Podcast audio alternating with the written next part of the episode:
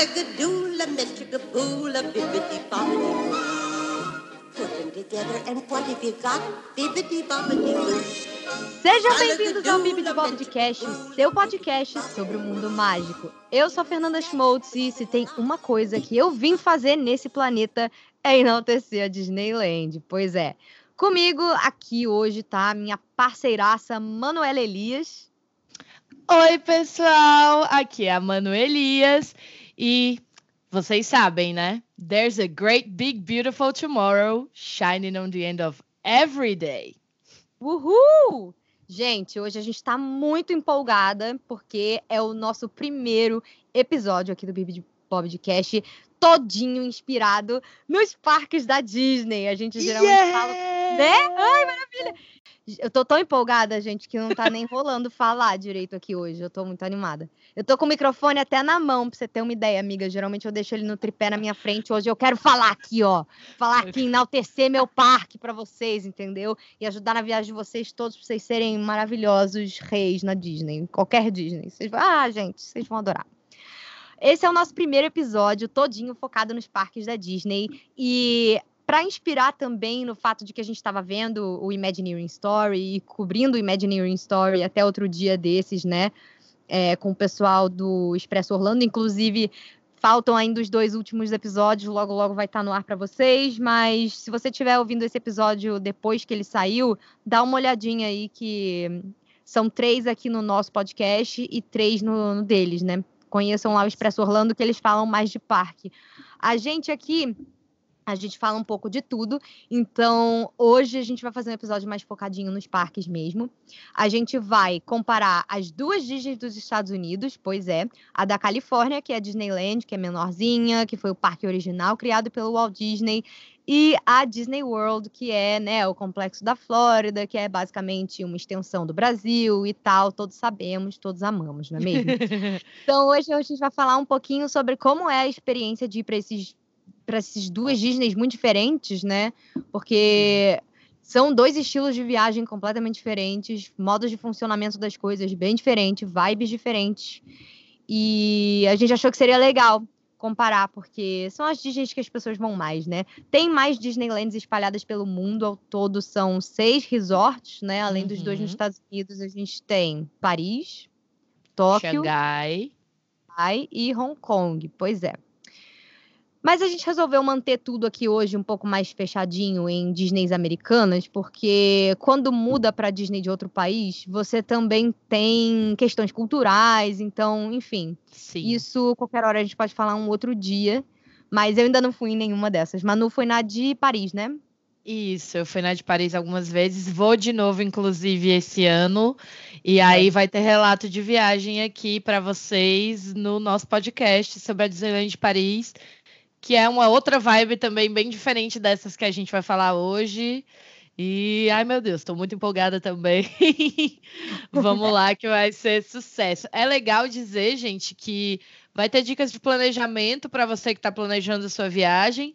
Mas também para você que só quer saber mais sobre parque, fica com a gente que tem muita coisa legal que a gente vai falar, de curiosidade, de como funciona. E a gente nunca sabe quando vai planejar a nossa próxima viagem. Então, escuta tudo aqui que é sucesso. Pois é, pois é. Mas antes disso, e-mails. Now salagadoola means a menchikaboolaroo. But the thingamabob that does the job is bibbidi bobbidi boo.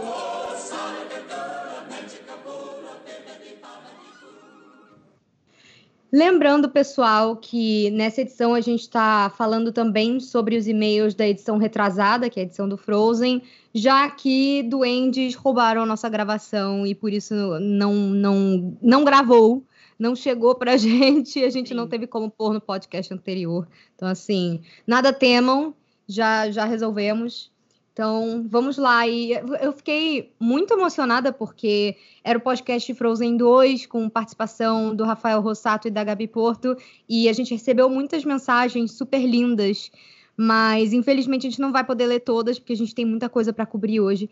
Mas a gente separou uma aqui que foi muito emocionante, que a gente quer compartilhar com vocês, que foi um e-mail do Junior Bill. Ele falou o seguinte. Oi meninas, meu nome é Júnior e eu preciso dizer que eu estou amando o conteúdo dos podcasts que vocês têm feito. No último em particular, que é o retrasado, né? A parte da história é, a parte da história do que aconteceu com o filho do Chris Buck me tocou demais. Eu e minha família sempre tivemos um envolvimento emocional muito grande com os filmes Disney e Pixar. Nesses últimos 10 anos, eu perdi o meu pai e a minha irmã mais velha. E lá atrás, sempre martelava na minha cabeça o fazer o que é melhor para mim, para minha vida, depois que eu perdi as pessoas que eu amo. Me emocionei demais ao saber da história por trás da composição e me deu um significado ainda maior. Fazer o que é melhor de Frozen 2, para mim, hoje está no mesmo lugar que Hakuna Matata e continue a nadar. A cada década, um novo lema para ser um norte, como uma estrela que brilha guiando o caminho. Continuem a gravar, um big cheiro. Junior Bill, é o continuem a gravar, continuem a gravar, né? Nosso Gente, lema. Nossa, que, que mensagem difícil, né? Sim. É... Vale enfim. dizer que não, o Júnior mandou esse e-mail e a gente está lendo ele, como a, como a Fê falou, em homenagem aqui a todos os e-mails da semana passada que eram mais ou menos nesse tom e tinham coisas muito importantes. Então, todo mundo que mandou e-mail semana passada, muito obrigada. A gente leu, a gente se emocionou. Na gravação, a gente literalmente deu uma choradinha, gente. Foi bem. Foi. Foi bem. Sintam-se né, todos abraçados, gente. Sim, Sintam-se abraçados, porque, assim, apesar de, de eu não ter achado que o filme foi, nossa, perfeito, é, a gente estava até conversando sobre isso, eu e Manu, falando como ele toca em mensagens tão importantes de formas que geralmente não são tocadas, sabe? Como eles permitiram luto ser luto e, e mostrar você quebrado e o que você pode fazer para seguir em frente. É uma música que é uma música esperançosa no final das contas, mas ela vem desse lugar de muita dor. Então, É. eu achei bem emocionante essa parte do Frozen. Achei linda, assim, a, a, a coisa do amor das irmãs. E a gente até tinha se emocionado bastante lendo a sua mensagem da outra vez, que infelizmente não gravou, porque é é muito difícil, né? É, deve ser muito difícil perder alguém tão importante e você perdeu duas pessoas muito importantes. Então, a gente espera que você continue conseguindo ter forças para todo dia levantar e fazer o que é melhor. E tenha certeza que, por mais que você não- vocês não se vejam mais, né, que eles estão olhando para você de algum lugar aí e torcendo para você e te mandando mais força em forma de energia, de energia também, tá bom, Júnior? Obrigada pela mensagem, um beijo para você e vamos para o próximo e-mail. Então, agora a gente vai ler um e-mail que vai falar do nosso último episódio mesmo, que foi o episódio que fez um apanhado de tudo que a Disney vai lançar esse ano, um episódio muito legal. Se você ainda não teve a oportunidade de escutar, vai lá e escuta o nosso episódio sobre a Disney no cinema em 2020. E aí, quem mandou esse e-mail pra gente foi o Imperador Sol, que é um ouvinte assíduo aqui do podcast, sempre manda e-mails comentando os episódios, a gente adora, viu? Pode continuar mandando. E ele diz assim: Oi, queridas, espero que esteja tudo bem com vocês depois de todos esses live actions. Eu duvido que esteja. Meu Deus. A minha expectativa do ano é Onward, que é dois irmãos. Me poupe, né? Ele disse Uhum. aqui que é Onward mesmo. Eu amo fantasia, essas histórias com magia, dragões, fadas, etc. E tudo isso no mundo com tecnologia sem humanos, eu tô empolgado. Obviamente vai fazer a gente chorar e não julguem o John. Eu também sou um ser humano horrível que não chorou em coco. A gente julga sim. A gente tá te julgando, cara. Esse, é- é- esse é o, o medidor aí, o parâmetro de quem tem coração e quem não tem, viu? Fica aí a dica. Verdade. Eu acredito que no filme eles vão ver o pai só por alguns minutos antes do feitiço acabar. Será, gente? Ai, meu Deus, não Eu faz acho isso. que é isso também. Ah. A Pixar, Ai, a Pixar tá de sacanagem com a nossa cara. Talvez isso seja um reflexo da minha relação com meu pai. Nossa, ficou profundo de repente aqui. Eita. Mas por um tempo eu tive a teoria que no filme eles descobririam que o pai era um escroto. Opa. Eita. O que importa é que esse filme vai ser maravilhoso. Eu concordo, Imperador Sol, tenhamos fé. Tem potencial de ser o meu filme favorito da Pixar. Grandes esperanças aí para o Onward. É. E aí ele continua dizendo: Mulan, eu não estava empolgado com esse filme, cortaram meu ícone bissexual Shang, o Mushu. Eu até entendo, porque foi. Sim. Ele disse que ele né? até entende ter cortado o Mushu porque foi ofensivo para eles, mas essa influência maior da cultura chinesa parece interessante. A bruxa que vai ajudar na invasão da China, eu chuto que ela vai ser a vilã principal do filme e não aquela versão do Shan Yu eu tô achando interessante. É, eu também tô achando interessante. E eu acho que. Gente, continua. O hype desse filme continua. Eu acho que vai dar tudo certo. Eu tô good vibes esse ano. Aí ele diz assim, ele fez uma, ele fez, ele foi no nosso, na nossa sequência aqui. Ele falou Viúva Negra, nunca liguei muito para Marvel, então passo. Gosto de gente que sabe o que quer na vida. Parabéns.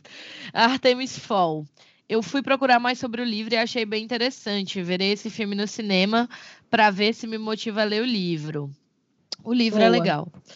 Sou, vou ser sincero, o trailer não me pegou ainda. Tô esperando sair mais coisa para ver se eu consigo ficar empolgado assim como. Calma, como... a gente só viu um teaser ainda. É, não viu tá... nem o mundo das almas ainda. Vamos respirar, gente. É. Aí ele disse que ele não está muito interessado não em Jungle Cruise aqui, sendo sincero, eu vou te dizer que não apoio esse desinteresse. Fique interessado que vai ser ótimo.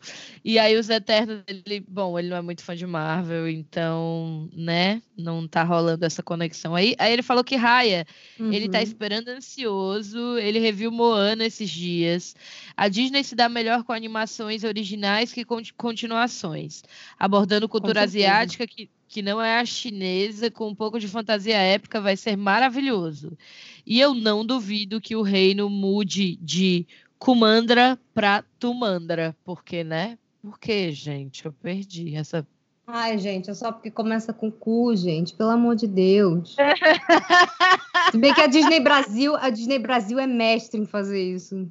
Então. Sério, teve Gente, uma época aí que eles relançaram Rei Leão e aí eles trocaram Hakuna Matata por Ratuna Matata. Por isso tem gente que fala Ratuna e eu fico, de onde que as pessoas ouviram ter aí? Porque na minha fita sempre foi Hakuna. E aí, depois que eu fui descobrir isso, eu falei, gente, mas como pode?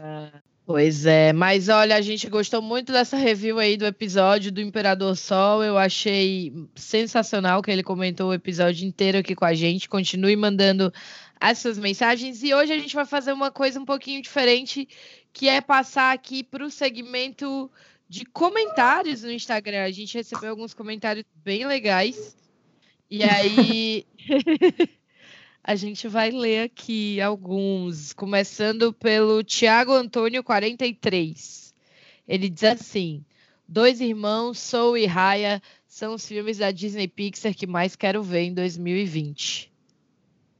Boa. Tô... Achei boa essa seleção também. Tá na vibe das animações. Assim como nós também, né, amiga? Exato. Ô, Glória. E aí, ah. depois. Você quer ler outra amiga do A-Book Fan? Uh, adoro quando vem gente super internacional aqui. Adorei. Ó, é... ele falou: Achei perfeito o podcast dessa semana, porque juntou toda a minha gangue Disney. Tô muito animada para ver todos os filmes, principalmente animações tipo Onward Soul, Jungle Cruise e Mulan. Parece que vai ser um bom ano mesmo, né, Manu? Eu tô bem empolgada, vai ser muita coisa nova. Eu acho que tá, vai rolar, tá rolando uma, uma, corrente positiva aqui que vai surtir efeito, hein? Aí a Anne Bing disse: o episódio foi maravilhoso, juntou as melhores personalidades Disney. A gente tá muito pop, eu tô assim, Ai, demais, amiga. Habilidade. Eu só ia dar dinheiro pro rato, mas depois desse EP eu vou dar dinheiro pra lâmpada. Pelo menos ela é simpática e a sua voz vem do coração. Ela não é um Mickey falando que quer minha grana. no fundo, ela é um Mickey falando que quer sua grana, sim, Anne, mas exalte a Pixar, porque a Pixar merece. Inclusive, a Pixar salvou a Disney em um certo momento pois aí é, da história. A gente vai falar sobre isso um dia ainda. Pois é. Bom, depois a gente recebeu um comentário lindo da Lori Cortes, que também tem um canal que fala sobre Disney, maravilhosa. Qualquer hora vai estar aqui com a gente também. Ela falou que está animadíssima para os lançamentos de 2020 e com o time incrível desse episódio. Muito obrigada, lindona. Estamos aguardando você aqui também para a gente futricar aí, esticar e falar do rato, né? Com certeza.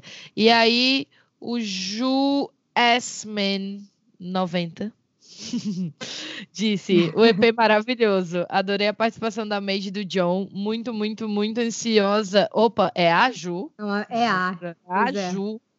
Ansiosa para Soul e para o filme da Viúva Negra. É, cada um tem suas preferências, mas eu acho que tá todo mundo muito animado para esse ano em geral e a gente não é diferente. Eu e Fernanda estamos aqui já completamente empolgadas para o que vai acontecer. Agora, outra coisa que vai acontecer, gente, é lembrar vocês de mandarem e-mail para a gente, né? Se vocês quiserem participar aqui do episódio, mandem e-mail para a gente no bibdebobcast.gmail.com, que nós estaremos prontas aí para ler e comentar as mensagens de vocês. E hoje tem um episódio muito, muito especial pra gente. Um episódio que tá aí mega é, cheio de dicas e de coisas para vocês aprenderem e virem conversar com a gente depois. O nosso primeiro episódio de parques, a gente está muito feliz, muito empolgada e vamos nessa.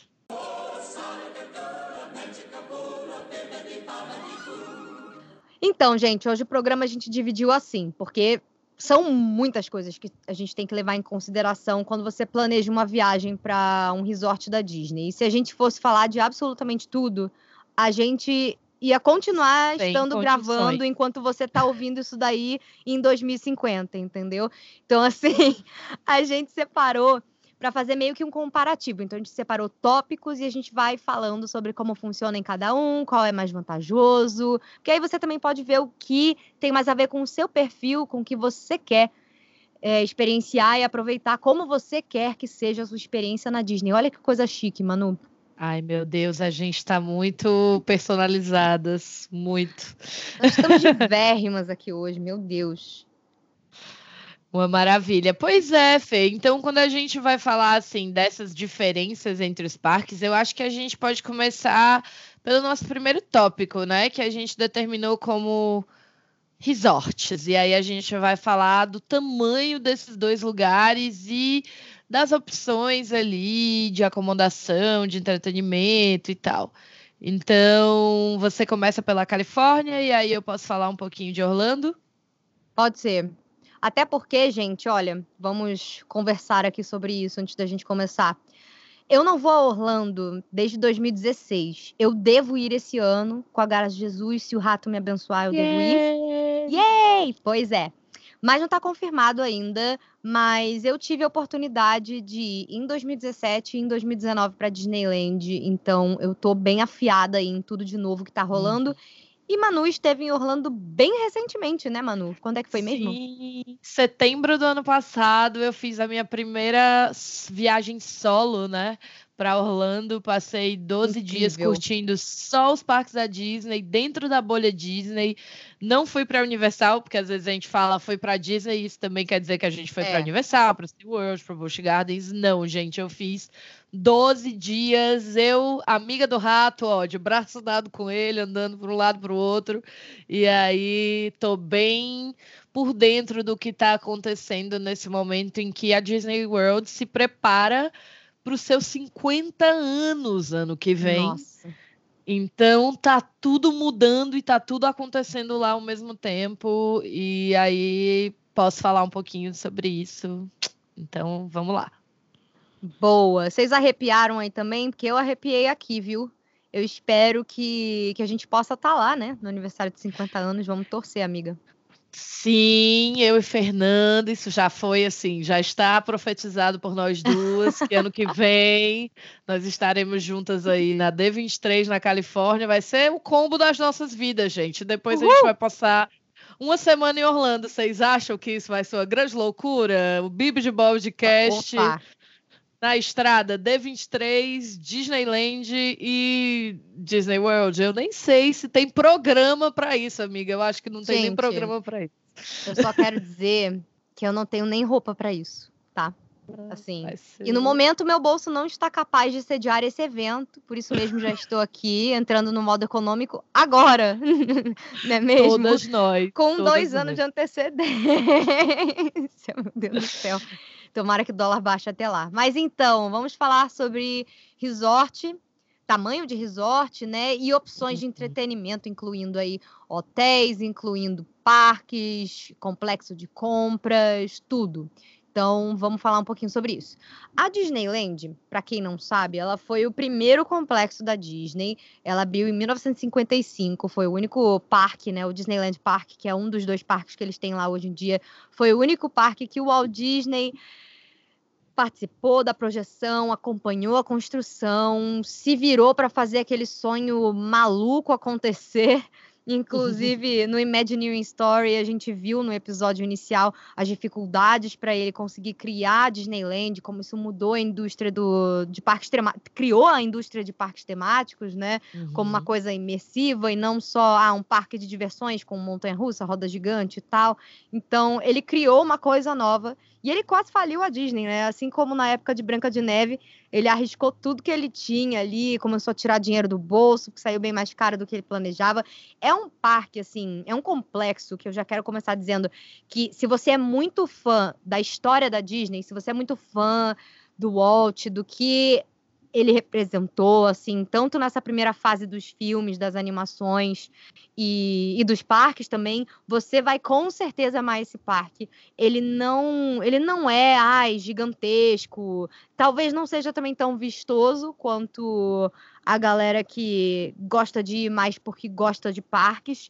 É, ele não é tão vistoso quanto um Magic Kingdom da vida, mas ele é um parque extremamente interessante e ele é todo focado em Walt Disney, nostalgia e magia. Então, é um complexo que é bem diferentinho. Hoje em dia. Oi, fala, Manu. Não, eu ia dizer que é, eu não conheço a Disneyland da Califórnia, né? E justamente por ser a que o Walt criou, eu tenho muito, muita, muita, muita vontade de ir lá, porque todo mundo que foi, incluindo a Fê, que é a maior fã da Disneyland de todos os tempos, é, diz que é uma experiência maravilhosa e totalmente diferente, assim. E eu só imagino. Amiga, é perfeito, você não tá entendendo. No que vem eu vou te, vou, vou te guiar, você vai, você vai amar, com certeza. Te conhecendo, eu sei que você vai amar. Ai, vai ser tudo. Ai, vai sim. Bom, enfim, continuando. Hoje em dia eles têm dois parques lá. Eles têm um complexo de entretenimento, né, com lojas e restaurantes e algumas outras experiências, que é o Downtown Disney, que inclusive não, você não está maluco, é o nome antigo de Disney Springs, que é o complexo Uhum. de compras lá de Orlando. Então lá ainda chama Downtown Disney na Califórnia, e eles têm três resorts ali também em volta. Ele é ele fica ali no meio de Anaheim, que é uma cidadezinha pequena, a mais ou menos uma hora de carro de Los Angeles. Então, ela fica num lugarzinho menor. Ela não tem aquela, ela não tem aquela estrutura de Orlando e eles também não têm Uhum. espaço ali, porque o que acontece? Anaheim, assim como Orlando, era um pedaço de terra que não tinha ninguém na época que o Walt Disney comprou as terras para fazer o seu parque lá, né, a sua Disneylândia. Mas o que acontece? Por conta da Disney, a cidade ali foi crescendo. E o Walt não não sabia o que ia acontecer. Então, ele não pôde comprar a quantidade de terras imensas que tem em Orlando. Então, é uma experiência Uhum. totalmente diferente, porque a Disneyland ela tá é, cercada por uma área residencial, cercada de hotéis, mas é uma vibe bem mais residencial mesmo. Então, isso faz com que ele seja um pouco diferente e que eles não tenham espaço para ficar expandindo, como aconteceu, por exemplo, lá em Orlando, né? Que eles ainda Sim. têm espaço se eles quiserem criar mais coisas. E lá é uma cidade, é um, é um condado só deles, né? Kissimmee é um condado É. da galera da Disney, que eles que administram. Inclusive, isso é uma das coisas interessantes da gente falar, né? Que lá eles esconderam muito que, que era o Walt Disney comprando aquelas terras, que estavam Sim, comprando terra sim. a rodo, tava preço de banana, e se falassem que era pro Walt Disney vender mais caro, um monte de gente ia começar a comprar e estragar o planejamento dele. Uhum. Então, eles chegaram a ter que criar o seu próprio, seu próprio county, né? Para poder ter quem administrasse ali. Eu não sei direito o que Uhum. é, é regras americanas, mas para eles não precisarem ficar pedindo permissão para um monte de Sim. gente para construir as coisas deles ali dentro. A Universal tem que ficar pedindo para Orlando e, a rigor, a Disney World é o seu próprio país, gente. É o seu próprio estado, né, americano, porque é, isso aí foi até um trabalho extra que o Roy teve. Imagina Orlando, onde está essa parte em Kissimmee, onde está a Disney, é um pântano, né? Era um Uhum. pântano, era um solo totalmente atípico e tal, e ele teve que botar encanamento de água, ele teve que botar elétrica, ele teve que botar tudo, já que é a sua, você vai construir sua própria cidade, a prefeitura falou, beleza, mas então você constrói a sua própria cidade, entendeu? Eu não vou te dar a elétrica pronta, o esgoto pronto, é. a água pronta, você se vira e você também, aí você faz o que você quiser, mas você se vira. Então eles fizeram tudo isso e aí a uma história emborca na outra, porque com a experiência que o Walt teve de sucesso na Disneyland, ele se ligou que ele precisava de um lugar quente, que isso era de alto valor para ele. Então a Flórida é quente 90% do tempo, um lugar ensolarado 90% do tempo Que nem a Califórnia, né? que nem a Também. Califórnia. E aí ele falou: não, agora eu preciso de uma parada grande de verdade. E aí ele foi, sobrenome de outras empresas, comprando essas terras. E ele não tinha a menor ideia do que ele ia fazer. Ele queria um Magic Kingdom e um Epcot. Ele queria essas duas coisas, porque o Epcot ia ser uma cidade modelo, né? E o Magic Kingdom era aquele parque que tinha dado muito certo ali em, em Los Angeles. Então é, é uma coisa assim do pensamento, mas aí ao mesmo tempo ele, ele já queria construir a bolha Disney naquele lugar. Porque incomodava ele que perto de Anaheim tinha todos esses hotéis, colado na Disneyland tinha todos esses McDonald's, estabelecimentos comerciais. Ele não achava isso genial. Ele queria a galera imersa, a galha distante mesmo. E, é importante falar também que quando ele construiu a Disneyland, ele construiu num lugar que não tinha nada. E aí, de repente, Nada. do nada, começaram a construir prédio. E aí, de dentro da Disney, tu conseguia ver o prédio. E a ideia do Walt, Exato. desde o início, era que não tivesse televisão, que não tivesse nada do mundo exterior lá dentro da Disneyland. Que você realmente deixasse os seus problemas, as suas preocupações e tudo que tudo que cerca a gente, né, como uma sociedade do lado de fora e você entrasse num reino de fantasia, né? Então, isso foi um problema para ele que ele quis corrigir na E- época que ele foi comprar as terras para Disney World. Exatamente. Aí, gente, o que, que aconteceu? A Disney World, ela cresceu, cresceu, cresceu. E hoje são quatro parques, dois parques aquáticos. Eu não lembro o número exato, mas se não me engano, são mais de 16 hotéis. Dentro Eu olhei, eu olhei hoje, eu olhei hoje. São Você 25. olhou, amiga? Opa, São são mais de 25, amiga. Tá lá no site oficial deles. Eu falei, não, eu vou olhar porque eu não consigo lembrar de todos, não. É, Lá são virou 20. seu próprio estado mesmo, meu com Deus. certeza. São 25 hotéis lá dentro, então é uma loucura, assim. E um centro de compras que hoje se chama Disney Springs, que é gigantesco. Tem um- uma arena do Cirque du Soleil dentro e tem mais de 100 opções de restaurante, tem é um shopping a céu aberto, assim, tem muitas lojas. Então, a Disney World se tornou esse grande complexo Disney através dos anos, né? Ela começou com a abertura do seu bom Magic Kingdom e aí do seu bom Contemporary Resort, que é um hotel todo feito de containers, é muito é muito louco isso, Que fica ali É, do ladinho, né? que é colado. É colado. Quando eu fui, quando o castelo estava vestido de bolo, em Saudades. 97, Saudade. Eu fiquei no Contemporary e era a coisa mais linda, o hotel, assim, Chique. assim, tenho muita vontade. Então, gente, a Disney World é esse, é esse lugar que hoje é gigantesco, né? É, ainda há espaço. Eles vão inaugurar um hotel de Star Wars ano que vem. Eles acabaram de inaugurar dois hotéis gigantescos Nossa. agora. Não Star Wars é... ele não vai ser um hotel comum, ele vai ser uma experiência imersiva na mesma vibe de um parque. Ele é um Isso. passeio de três dias, né? É um negócio é. surreal que não existe no mundo, mas para contar que a Universal vai criar um do Harry Potter para competir, eu já tô aguardando, que eu amo Harry Potter, eu adoraria viver em Hogwarts. Então, assim, Universal, se você estiver ouvindo isso, por favor, faz o, o hotel imersivo do Harry Potter. Obrigado. Universal, querida, vamos lá, vamos let's raise the bar, porque né, a Disney demorou, mas ela tá no teu pé agora, no teu cangote, aquelas. É o famoso é, vamos querer, a... Universal, vamos querer. Vamos querer. E aí, gente, então é isso. Então, assim, na Disney World existe a possibilidade de, assim como na Disneyland, você ficar num hotel no resort Disney.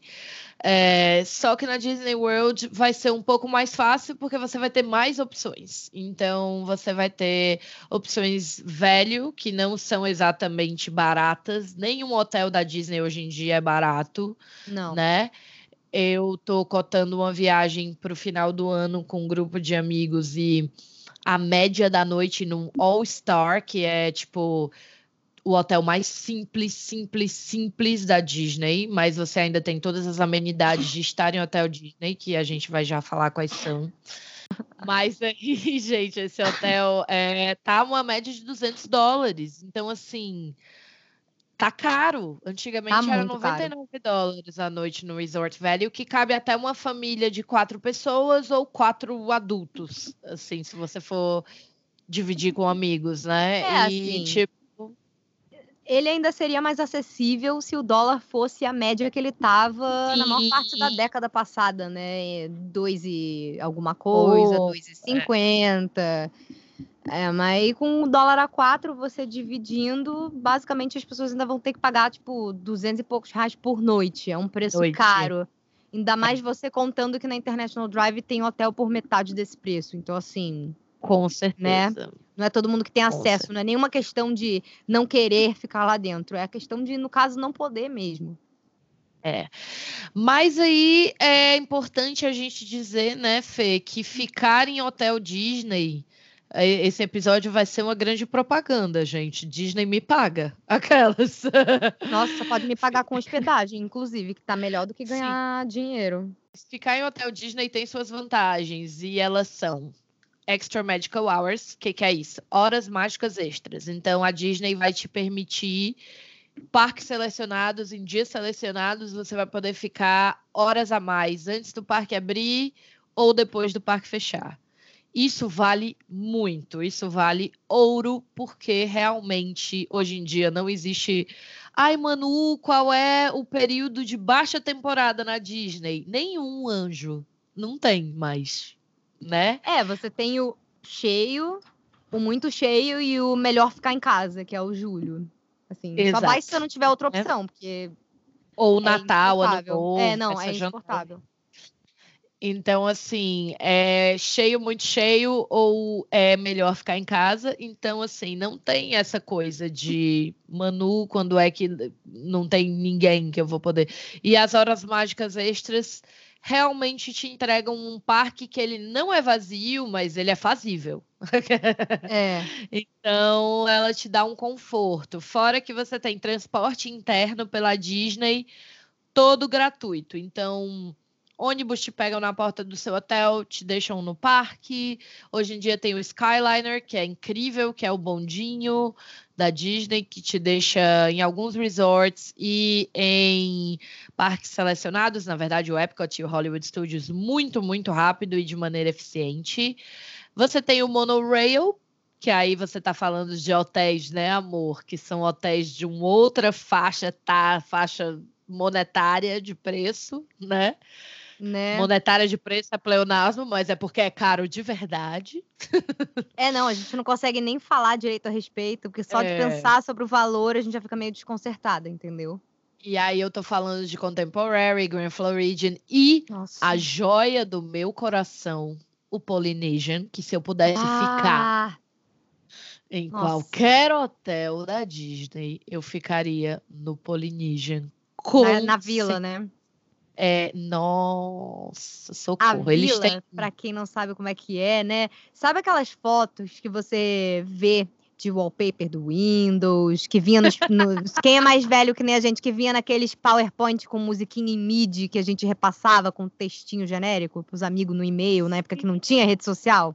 Isso é só pra quem já, quem já é sagaz aqui, quem já tá mais tempo nessa vida. Então, é aquilo, é basicamente aquela cabaninha no meio da água cristalina, assim. Só isso que eu queria dizer. Parece até nas Maldivas, assim, mal comparando com hoje em dia, né? Exatamente. Exatamente. Então é a coisa mais linda do mundo. Então, assim, gente, não tem para todos os bolsos, eu não vou ser hipócrita de dizer isso. Custa mais ficar na Disney, bem mais. Mas se o foco da sua viagem for Disney, de coração, eu aconselho fazer, juntar um pouquinho mais de grana, se for possível, claro. Se não for, isso não vai diminuir nada a magia da sua viagem, a, a- o quão incrível vai ser, mas é diferente. Se você vai fazer quatro dias de parque Disney e você puder ficar pelo menos esses quatro dias na Disney, não precisa ficar todos os dias das suas férias, faz muita diferença. Você pode marcar Fast Passes com 60 dias de antecedência. Isso te garante uma experiência muito mais tranquila. O Fast Pass é o fura-fila da Disney. E a partir do momento que você tem o ingresso Disney, você pode marcar ele com 30 dias de antecedência. E aí, quando você está hospedado na Disney, você pode marcar com 60. E o que a gente tem que entender quando a gente está marcando uma viagem para Disney World é que um ano de antecedência não é muito tempo. Por quê? Com 180 dias, você precisa começar a reservar restaurantes. Se você tiver em resort Disney com 60 dias, você precisa começar a reservar fast passes. Então, a sua viagem começa planejando a viagem, tá? Não é, não é uma coisa tão simples quanto já foi um dia e tá ficando cada vez mais complexo porque o, o lugar só tá ficando mais cheio. Então, as coisas estão acontecendo com muito mais rapidez e as coisas estão mudando muito rápido. A Disney está há muitos anos já é, guardando os nossos dados, então agora eles estão começando a botar em prática todo o banco de dados que eles têm, que eles começaram a juntar desde que eles implantaram as Magic Bands, desde que eles implantaram uma Disney Experience que são o site e o aplicativo nos quais você marca os seus restaurantes, você usa o GPS dentro da Disney, você marca os seus fast passes, você modifica os seus fast passes e as suas reservas de restaurante, é, e a sua Magic Band é a pulseira que você ganha quando está em hotel Disney, ou pode comprar se você tiver não tiver em hotel Disney, pode linkar seu ingresso nela e pode usar essa pulseira para entrar no seu quarto de hotel Disney, para pagar suas compras, é o seu ingresso do parque, é o seu Pode Fast em Pass. Fast Pass, né? Uhum. Então a Disney tá, ela não tá fazendo isso porque ela é bacana.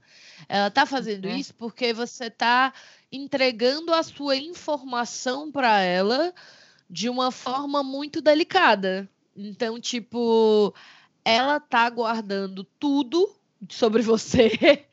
Não, aí eu não tô falando que ela vai usar o seu cartão de crédito, tá, gente? Eu tô falando que ela vai saber onde você comeu, quanto você gastou, que souvenir você preferiu comprar em que dia, para qual parque você foi em qual dia e qual ordem de atrações você pegou seus fast passes e como é que você fez essas atrações. Quantas pessoas tinham no seu grupo ou na sua família? Em que resort você se hospedou? Por quantos dias? Ela vai saber que horas você entrou no ônibus, porque ela vai saber a hora que você entrou no parque. Ela vai saber que horas você saiu do parque. Então, ela vai saber de tudo. E sabendo de absolutamente tudo, ela pode aumentar preços, abaixar preços, criar restaurantes, criar hotéis, fechar restaurantes, fechar hotéis, abrir atrações, abrir um quinto gate, que é o nosso sonho, que é um quinto Nossa, parque. Quero.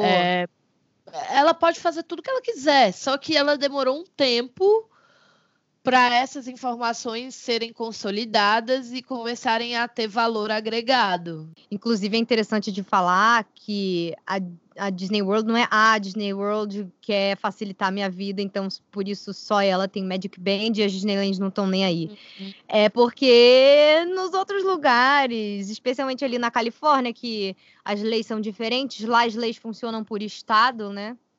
E uhum. não tudo para o país, mas é, e nas, do exterior também não tem isso. A único, o único lugar onde eles conseguiram investir e implementar esse sistema foi em Orlando. E, e, ele não foi aceito pelo, pelo pessoal da Califórnia porque ele tá monitorando você, sabe? Uhum. Lá é proibido você pôr um dispositivo que, que mostra onde a pessoa tá o tempo inteiro, sabe? Tanto que, tipo, às vezes você fica pensando, pô, eu fui aqui na atração do, dos Sete Anões, fui na atração da Haunted Mansion, não botei minha Magic Band em lugar nenhum para pegar minha foto, e a minha foto apareceu no aplicativo mesmo assim, sabe? É porque eles conseguem uhum. mapear você o tempo inteiro. É, o tempo a... inteiro. É um dispositivo RFD, gente. Como é que. E, e, e na hora que uma Disney Experience está no teu telefone é, é um GPS que a Disney tem de onde você tá. Sim. Eles sabem a sua localização. Tanto que você não precisa se você se der bem com tecnologia de celular, que eu imagino que a essa altura todo mundo que nos ouve praticamente se dá, você não precisa pegar um mapa de papel, você consegue navegar o parque tranquilamente pelo seu celular, ele você bota onde você quer ir, ele te mostra onde você está e como é que você faz para chegar lá. Então a Disney World ela é toda especial, ela exige um pouco mais de manejo, ela é muito maior, ela vai exigir mais dias, né? Mas assim, as vantagens de... também, né? Ah, yeah, a maratona energia. de parque, nossa, é difícil. Você vai precisar de umas férias das suas férias, eu digo isso sempre, mas vai valer Com muito certeza. a pena.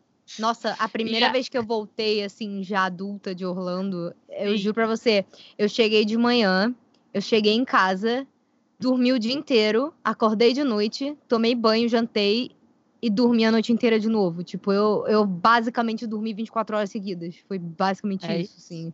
Pra uma viagem de 15 dias, porque é muito cansativo, muito cansativo. É. Já a Disneyland, né, amiga, é muito menor e muito mais fácil de fazer e circular, e você não, eu, eu acho que você tem que falar um pouco das vantagens, assim, como é que funciona, se há alguma vantagem de se hospedar em hotel da Disneyland, ou que são só três, né? Uhum. Ou se não, porque você tá num hotel ali, gente, que é cruzar a rua. Eu não tô zoando. Sim. Sim. Você atravessa a rua, você tá no, no parque. Pô, então. Não, e o que mais tem é, atravessando a rua do hotel da Disney, do lado do hotel da Disney, tem hotel normal, sabe? Então, assim, uhum. não é que nem o de Orlando que você pensa, pô, tô aqui na cara do negócio. Tem muitas uhum. opções bem mais em conta, inclusive ali perto da Disney, tem hotéis para todo tipo de bolso, então eles também precisam ter alguma vantagem, né, para o pessoal preferir se hospedar lá com eles do que do que ficar fora, né? Mas uhum. eu vou falar aqui, é, o que eu mais gosto na Disneyland, além dela ter esse apego nostálgico, ela ter um pouco mais de carinho pelas coisas antigas. Mais tarde, quando a gente for falar de atrações, de shows, eu falo um pouquinho melhor sobre isso. Tem muito do Walt ainda ali no parque, não só coisas importantes como o quarto onde ele dormia, por exemplo, que você não consegue entrar, mas você consegue ver a janela dele. É, lugares onde ele pisou, né? Você fala, pô, ele tirou foto aqui, ele gostava de comer nesse restaurante aqui. Tem muita coisa ainda lá que que tá lá desde que o parque abriu, sabe? Então é um negócio bem emocionante. Sim. Mas ainda assim, ele é um parque. É, os dois parques, na verdade, de lá, eles são parques um pouco mais tranquilos de fazer, digamos assim. Primeiro, que tem muito menos gente lá dentro.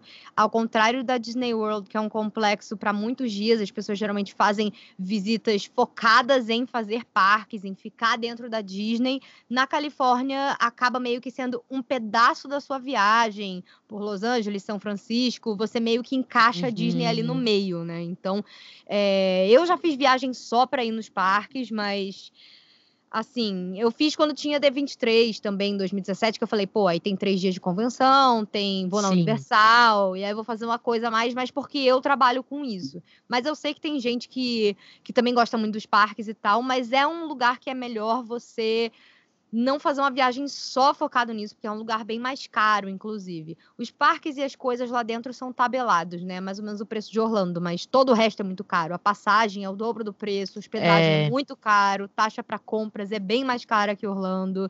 Tudo lá é muito caro. Então, assim, é uma Disney que hum, ela vai. Você vai gastar mais para ir nela do que você vai gastar para ir na de Orlando, né? Mas Sim. assim, ela tem muitas coisas interessantes e ela é a minha Disney do coração, porque além de tudo isso, eu acho que ela é muito mais justa com os visitantes. Primeiro, porque ela não fica tão cheia. As duas vezes que eu fui, eu fui no verão, na altíssima temporada, na semana pós D23, que é uma semana que um monte de gente que veio de outros estados, que é fã da Disney, que acompanha, que faz parte da Disney Culture lá, que é um negócio muito forte nos Estados Unidos, pessoas que vêm de fora, porque a D23, ela, para quem não conhece, ela é tipo uma Comic Con, só que ela é só da Disney Company, é um evento assim espetacular, qualquer hora a gente pode fazer vídeo- é, programa sobre isso também, lá no meu canal, para quem conhece, tem vlog, tem experiência de como é a D23, é realmente uma Sim. Comic Con, gente, então quem quiser ver, dá uma olhadinha lá no meu canal. E mesmo indo com todas essas circunstâncias que você pensa, nossa, se fosse em Orlando, a cidade estaria, os parques estariam mais apinhados do que o normal, que já não é, não é pouca coisa, né? Mas acho que a melhor forma de comparar isso, talvez daqui a pouco a gente possa falar, é sobre a Star Wars Galaxy's Edge. Eu tive uma experiência que eu olhei e falei, gente, em Orlando, eu ia ter que passar o dia inteiro nessa fila. O dia Uhum. inteirinho. E na Califórnia tava bem mais tranquilo. Assim, porque tem menos gente mesmo lá dentro. Os Fast Passes são. Por causa disso, os Fast Passes pode, podem funcionar de uma forma bem mais justa. Você pode usar mais Fast Passes, o que em Orlando não dá, porque são trilhões de pessoas lá. Ok, tô exagerando, mas é muito mais gente do que nos parques da Disneyland por dia. Então tem muito mais coisa disponível para você fazer, né? Bom, como é que funciona? O Fast Pass lá é muito diferente. E eu acho ele maravilhoso, porque dá pra fazer, assim, o parque igual a Rei, se você souber como aproveitar o sistema. E eu É. digo legalmente, sabe? É impressionante. Quando eu aprendi o macete, nossa, minha vida melhorou muito lá dentro. Porque, assim, o Fast Pass, ele é igual das outras Disneys do mundo, e ele é igual ao que era muito antigamente aí na, na, na Disney Na World, Disney World. 2010, acho que até 2012, né, antes deles botarem Magic Band e, e aplicativo, você tinha que botar teu ingresso num, num quiosque que fica ali, numa maquininha que fica perto da atração, tirava o papelzinho e ele dizia que horas você voltava, né? Esse, esse Fast Pass, para quem não conhece, é, ele não faz você furar a fila inteira, que nem aqueles Fast Passes pagos de SeaWorld, Universal e tal, mas ele corta 90% da fila. Ele te joga mais lá na frente. Uhum. Então é como se ele estivesse reservando o seu lugar. Você chegava, você chega, né? Põe ali o, o ticket, tira o seu papelzinho, vê a hora que a janela que você tem para voltar e você vai, em vez de ficar parado na fila, fazendo outras coisas. Quando chegar a tua hora, tu vai lá, entra, faz a tua atração. E aí você vai tecnicamente balanceando filas com fast passes para você conseguir fazer mais coisas no seu dia. Na Califórnia, você pode pegar um Fast Pass por vez. Você não pode marcar com antecedência. Eles têm aplicativo hoje em dia, mas ele ainda é de papel, grátis. E você pode começar a marcar a partir do momento que você esteja no parque, independente de você estar hospedado na Disney ou não. Então, no final das contas, é quem estudou mais, quem entendeu melhor como funciona o sistema, Uhum. consegue usar mais Fast Passes. Isso não chega a ser um problema para os hóspedes, porque eles têm também extra medical hours, não é esse nome, mas é basicamente a, mas é a mesma coisa, né? Só que lá, É. só dois parques e três hotéis, todo mundo que está nos hotéis pode todos os dias entrar uma hora antes em qualquer um dos parques. Então, o que você Uhum. gastaria pegando Fast Pass, uma atração muito concorrida, tipo a do Carros, que sempre fica com mais de duas horas de fila durante o dia, até hoje, é uma das melhores atrações lá do, do California Adventure, que é o segundo parque da Disneyland. Você entra, anda nela algumas vezes sem fila, antes do parque abrir. Quando for abrir, você já pega o teu Fast Pass para mais, mais tarde. Você já foi Uhum. na atração nova do Guardiões da Galáxia, você já foi lá no Pier, sabe? É, dá para fazer muita coisa. Então, vale a pena ficar na Disney também. E não atrapalha você se você estiver fora. Não é uma coisa do tipo, tem tanta gente que a gente é... tem que dar prioridade só para os hóspedes e você que não tem dinheiro para pagar, você que lute, sabe? Eu acho que na Califórnia é mais tranquilo ficar fora e economizar Sim. essa grana, porque os hotéis na Califórnia, como eles tem poucos lugares e eles são hotéis que não são tão imensos assim. É, eles não são velho também. Eles são bem são mais, mais, caros. É, eles começam em intermediário e eles vão até o, o, caro. O, o caro, né? Mas só para eu resumir aqui como é que funciona esse Fast Pass. Além de você poder pegar um por vez, tecnicamente você tem uma janela de duas horas para você pegar um Fast Pass. Uhum. Você pegar um para um horário mais tarde. Mas o que acontece? O que faz você poder aproveitar melhor? Você consegue pegar muito mais se você pegar um Fast Pass para um horário bem próximo. Tipo, vi que tem disponível um Fast Pass para daqui a 20 minutos. Você pode pegar, que você não tem que esperar duas horas. Você, depois de usar, você espera no máximo meia hora e ele já libera para você usar o próximo, sabe? Ele tem um uhum. limite mínimo menor. Então, todas as vezes que eu fui, assim, eu conseguia fazer tudo no Fast Pass. Eu não peguei uma fila, porque é a questão de você saber se organizar, entendeu? Então eu achei assim, perfeito. E as pessoas tanto não percebem isso que a montanha russa que tem lá, que era a do Pier ali no California Adventure, que hoje em dia é tematizada dos incríveis, sempre Sim. tem Fast Pass para você pegar, para usar imediatamente. E as pessoas estão lá formando fila, esperando. E eu assim, gente, é só entrar na máquina, botar o ticket. Hoje em dia pelo, eu faço pelo aplicativo, já vou falar sobre isso. É, mas então, a desvantagem desse sistema grátis de Fastpass é que você tem que ficar andando pelo parque igual um otário, né? Se você, por exemplo, quer, você tá hum, lá na Main Street, você quer pegar para Space Mountain, você tem que andar até a Tomorrowland, botar o seu ticket para ele marcar, daí pegar o papel e fazer outra coisa. Então, você tinha que andar muito mais. Aí a Disney, como ela fez para resolver isso? Ela, em 2017, inclusive abriu na época que eu estava lá, então eu pude experimentar fazer o parque das duas formas, com e sem. Eles abriram o Max Pass, que eu acho que é a melhor coisa que já aconteceu no parque da Disney. É assim, aí eu fico igual pinto no lixo, vocês não estão entendendo, gente. Eles estão cobrando hoje em dia 15 dólares por dia por pessoa para você usar.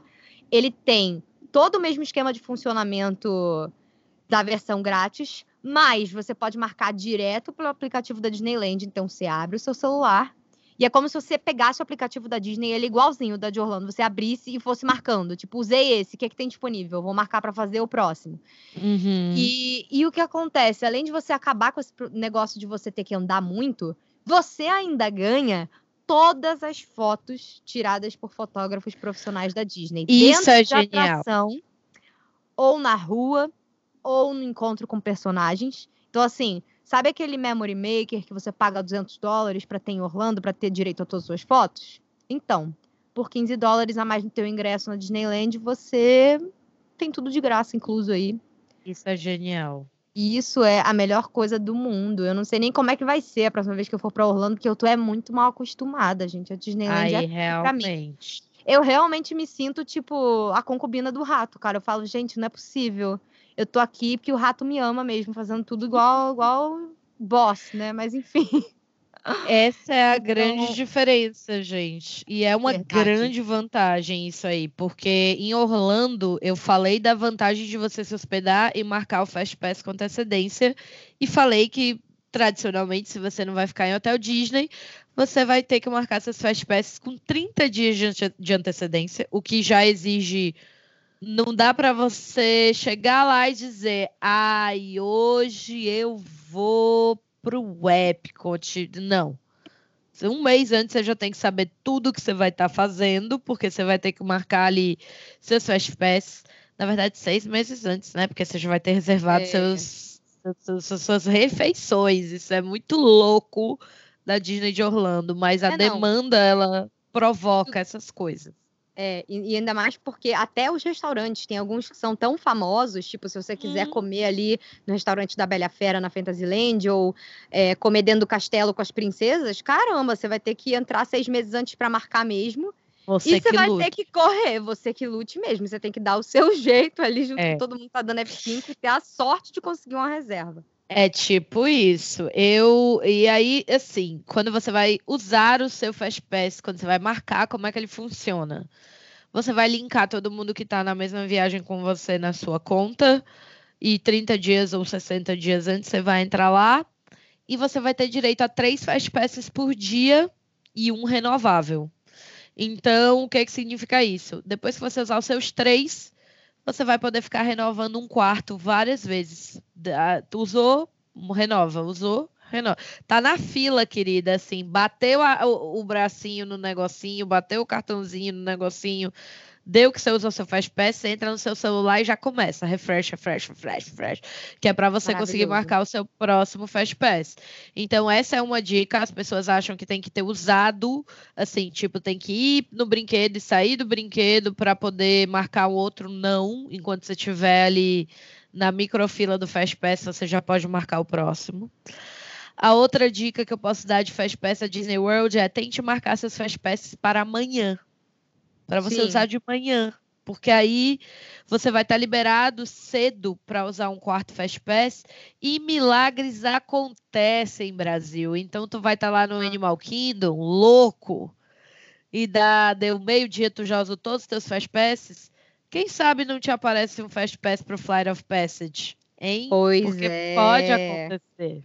Já aconteceu comigo, assim, não na Flight of Passage exatamente, porque ainda infelizmente não conheci Pandora, mas mas é isso, assim, você tá com um Fastpass extra para marcar, não tem pro que você quer, vai dando refresh, refresh, refresh, e uma hora surge, porque tem muita gente que no dia tem algum problema e tem que desmarcar, ou passa mal e vai embora mais cedo. Então, você tendo a chance de estar com internet no celular e você ir, né, atualizando, atualizando, uma hora aparece pro, pro brinquedo que você queria muito, mas talvez não tenha conseguido se você não estiver dentro da Disney, que são esses mais concorridos. Especialmente o Flight of. Passage de Pandora, né? E agora o É. a Millennium Falcon e a Montanha Russa do, dos Link também no Hollywood Isso. Studios, né? Então, insistam na Disney World, é muito importante insistir.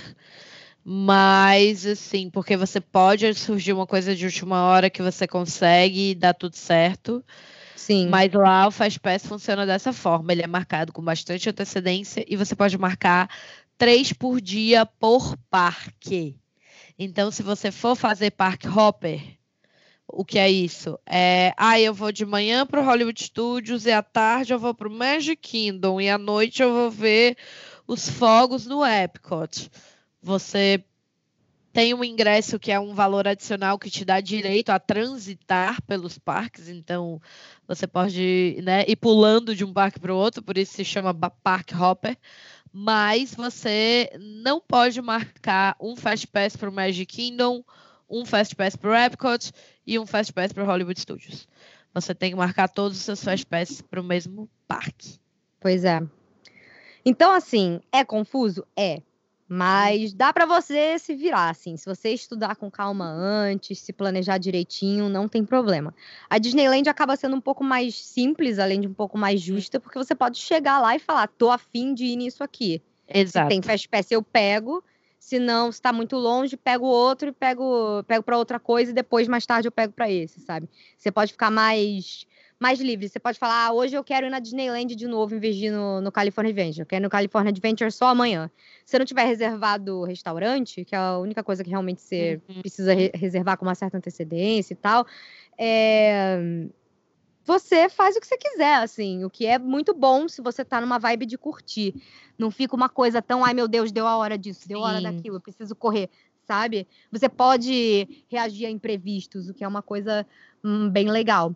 É, é isso que eu digo. É por isso que quando a gente falou no início que são climas de férias diferentes, passeios Sim. diferentes, são totalmente diferentes. Assim, a Disney World ela é muito mais. Você vai ter seu roteiro fechado e as coisas que você vai fazer e tal e tudo mais. Na Disneyland você vai ver as coisas que você quer fazer e você vai ter muito mais flexibilidade para as coisas que você vai encontrar no meio do caminho, né? Então é. eu acho isso muito maneiro.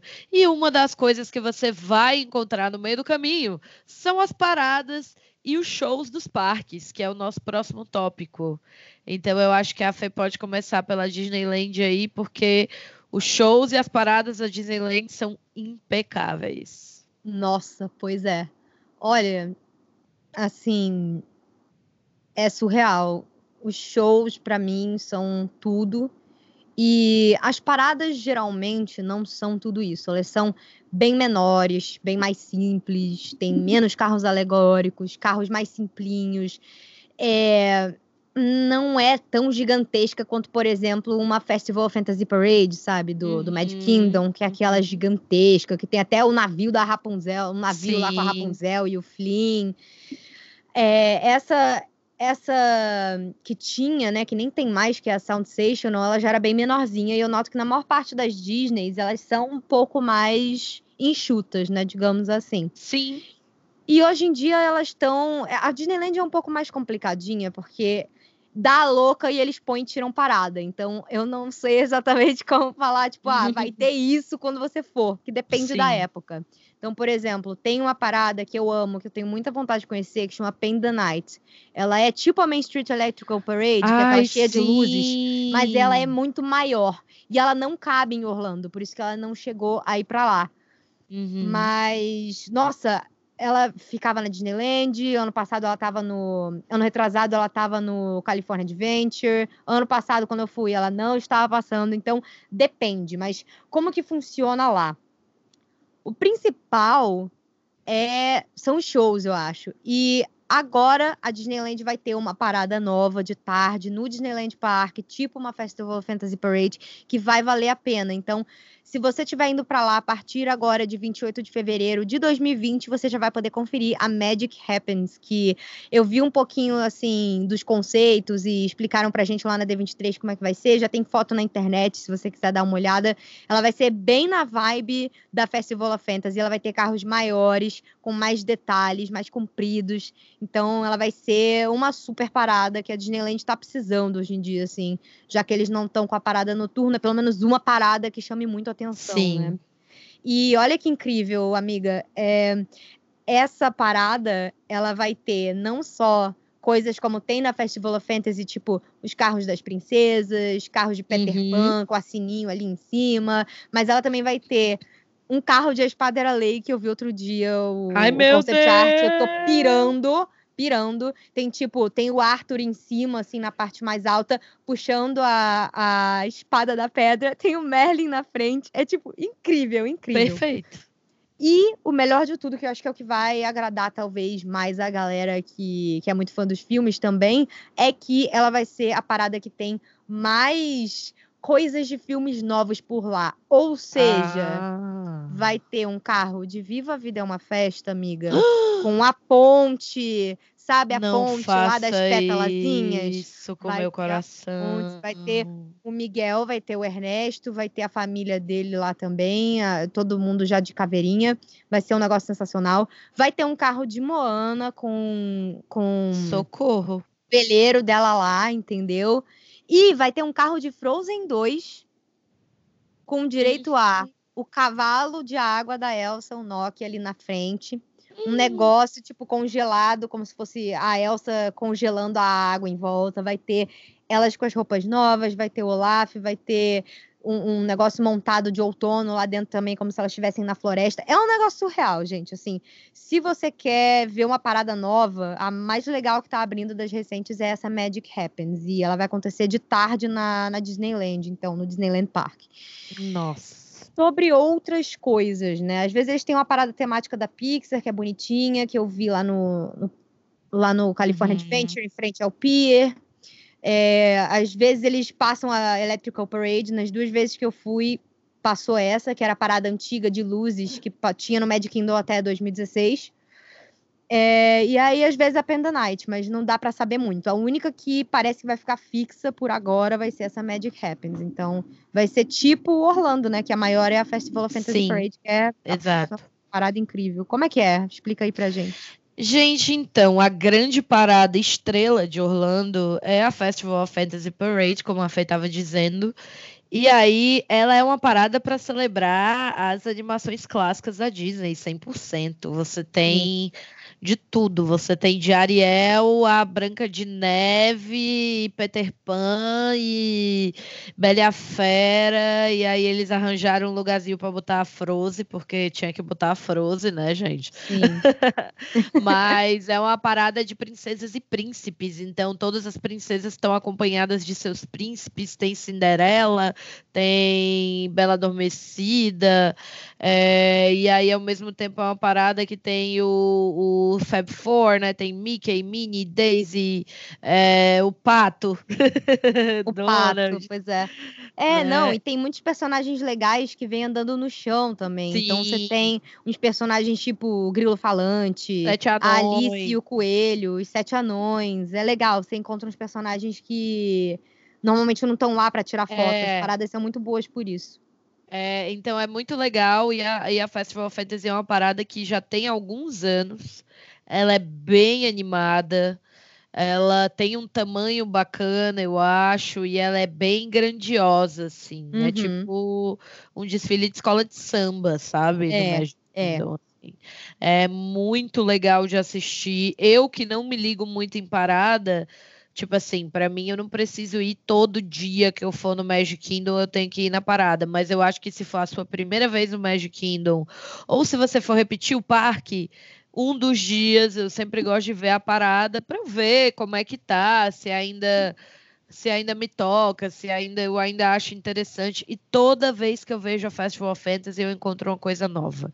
Então, é se perfeita, você botar né? aí no Google no YouTube você pode ver ela de vários ângulos, e se você é uma pessoa que curte assim performance de, de cênica, né, de Disney, Broadway e, e que gosta também de desfiles, de paradas, porque não é uma coisa que todo mundo gosta, mas eu acho que ela tem uma trilha sonora boa, eu acho que ela tem um flow bacana, os carros são lindos, e a Disney sempre bota os melhores artistas, assim, que ela tem para fazer a parada, porque imagina, você vai ter que estar tá ali quatro horas da tarde, sabe? Orlando. No calor. Tipo, você com aquela roupa imensa em cima de um carro alegórico.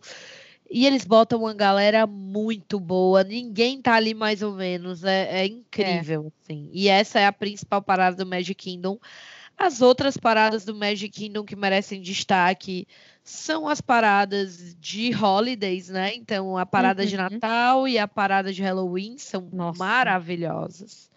A de Halloween é a minha do coração, do coração. Ai, a minha também. É, Tudo que é a Boot You. É perfeita, Nossa, zero a, defeitos. A Boot You, eu fico com a música hum. trancada e jogar a chave fora enquanto eu tô viajando, sabe? É tipo a música do Small World, não vai sair nunca da sua cabeça, nunca. mas ela é bem menos enjoadinha do que. Ela é muito ela é boa, é muito né? do que legal. a do Small World. Gente, a, a de Halloween é minha favorita, porque ela começa é com o, o Cavaleiro Sem Cabeça. Não, gente, sério, é o Cavaleiro Sem Cabeça num cavalo de verdade, ele passa correndo e ele tem a abóbora acesa na mão. A assim, mão. É um negócio inacreditável. Eles têm carro da Haunted Mansion, então tem é. os fantasmas caroneiros, os vilões, os gente, os coveiros que ficam fazendo aquele Ai, raspando pá no chão sim. e fazendo meio que faísca, né, raspando no asfalto. É. é lindo, lindo. Os vilões, personagens que você nunca vê, sabe?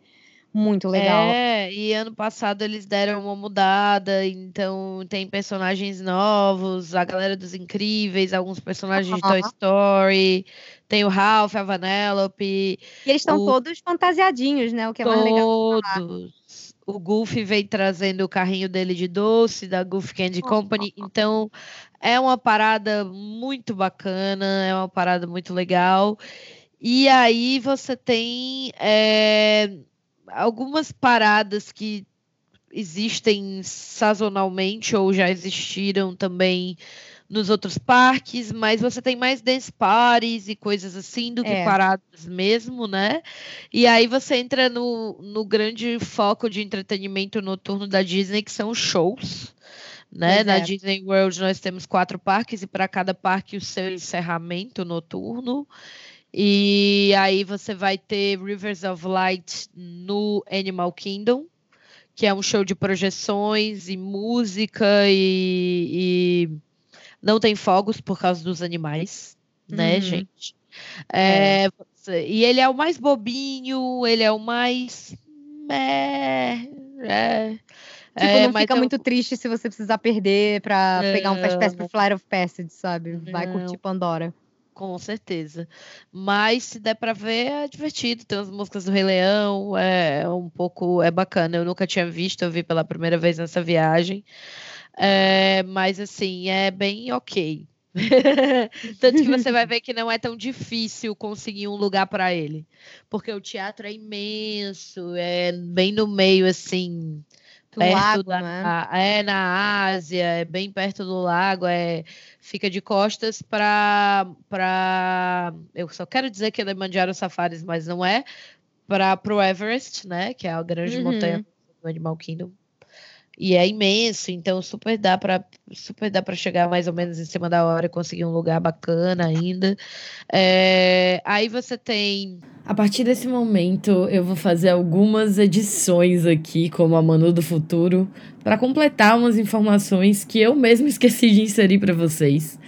Então, é importante dizer que também existe um show chamado Tree of Life Awakenings, que acontece todos os dias, é um show de luzes e sons na árvore da vida do Animal Kingdom, que é símbolo do parque e fica logo na entrada. Então, é um showzinho, não tem fogos também, ele é fala mais sobre lendas e coisas assim, mas é lindo de ver a árvore toda acesa e toda colorida, vale a pena assistir. E eu esqueci de mencionar ele aqui, então fica a dica Tree of Life Awakenings. no Hollywood Studios hoje um show de fogos que é sobre Star Wars, que é o Star Wars A Galactic Spectacular, que é fofo, fica ali no teatro chinês, a projeção. É um puta show de fogos, tem É, muito muitos fogos. É muito longo, inclusive, me surpreendeu.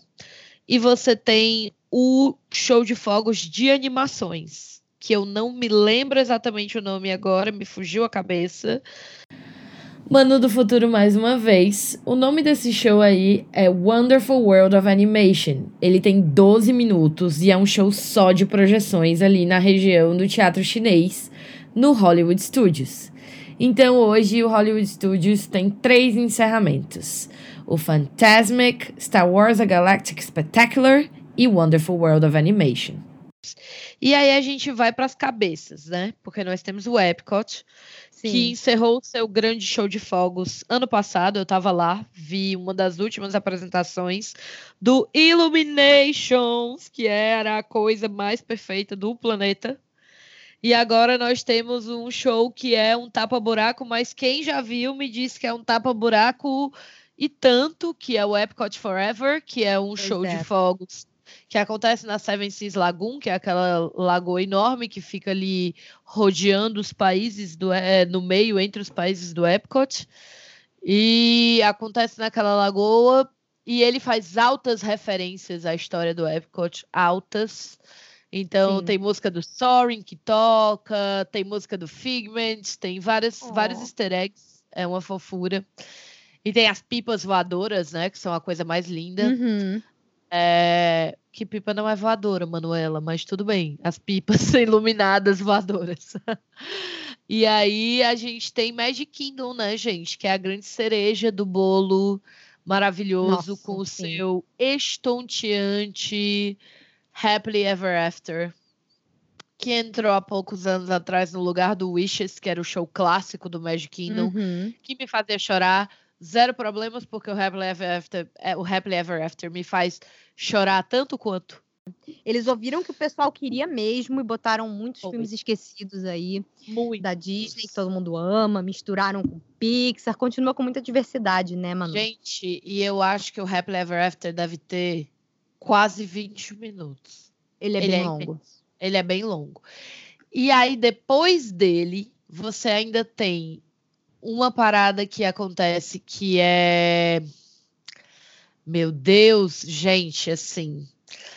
Eu vi, eu vi isso. É um show só de projeções que acontece no castelo, só de Hum. projeções de animação. Ele é lindo. Aqui é a Manu do Futuro para dizer para vocês que o nome desse show maravilhoso é Once Upon a Time. E ele não acontece exatamente todas as noites, mas ele acontece em noites selecionadas e ele é depois do Happily Ever After, quando o parque está quase fechando. Uhum. E aí, quando o parque vai efetivamente fechar, você tem uma coisa que é um mega easter egg, pouca gente sabe disso. Tem que ser nerd de Disney Park para saber disso. o Kiss Goodnight, né? Que é onde o Mickey se despede, agradece por você ter vindo para o parque, te dá uma boa noite, o castelo fica Ai, todo iluminado. E é o seu é o seu gentil bota fora.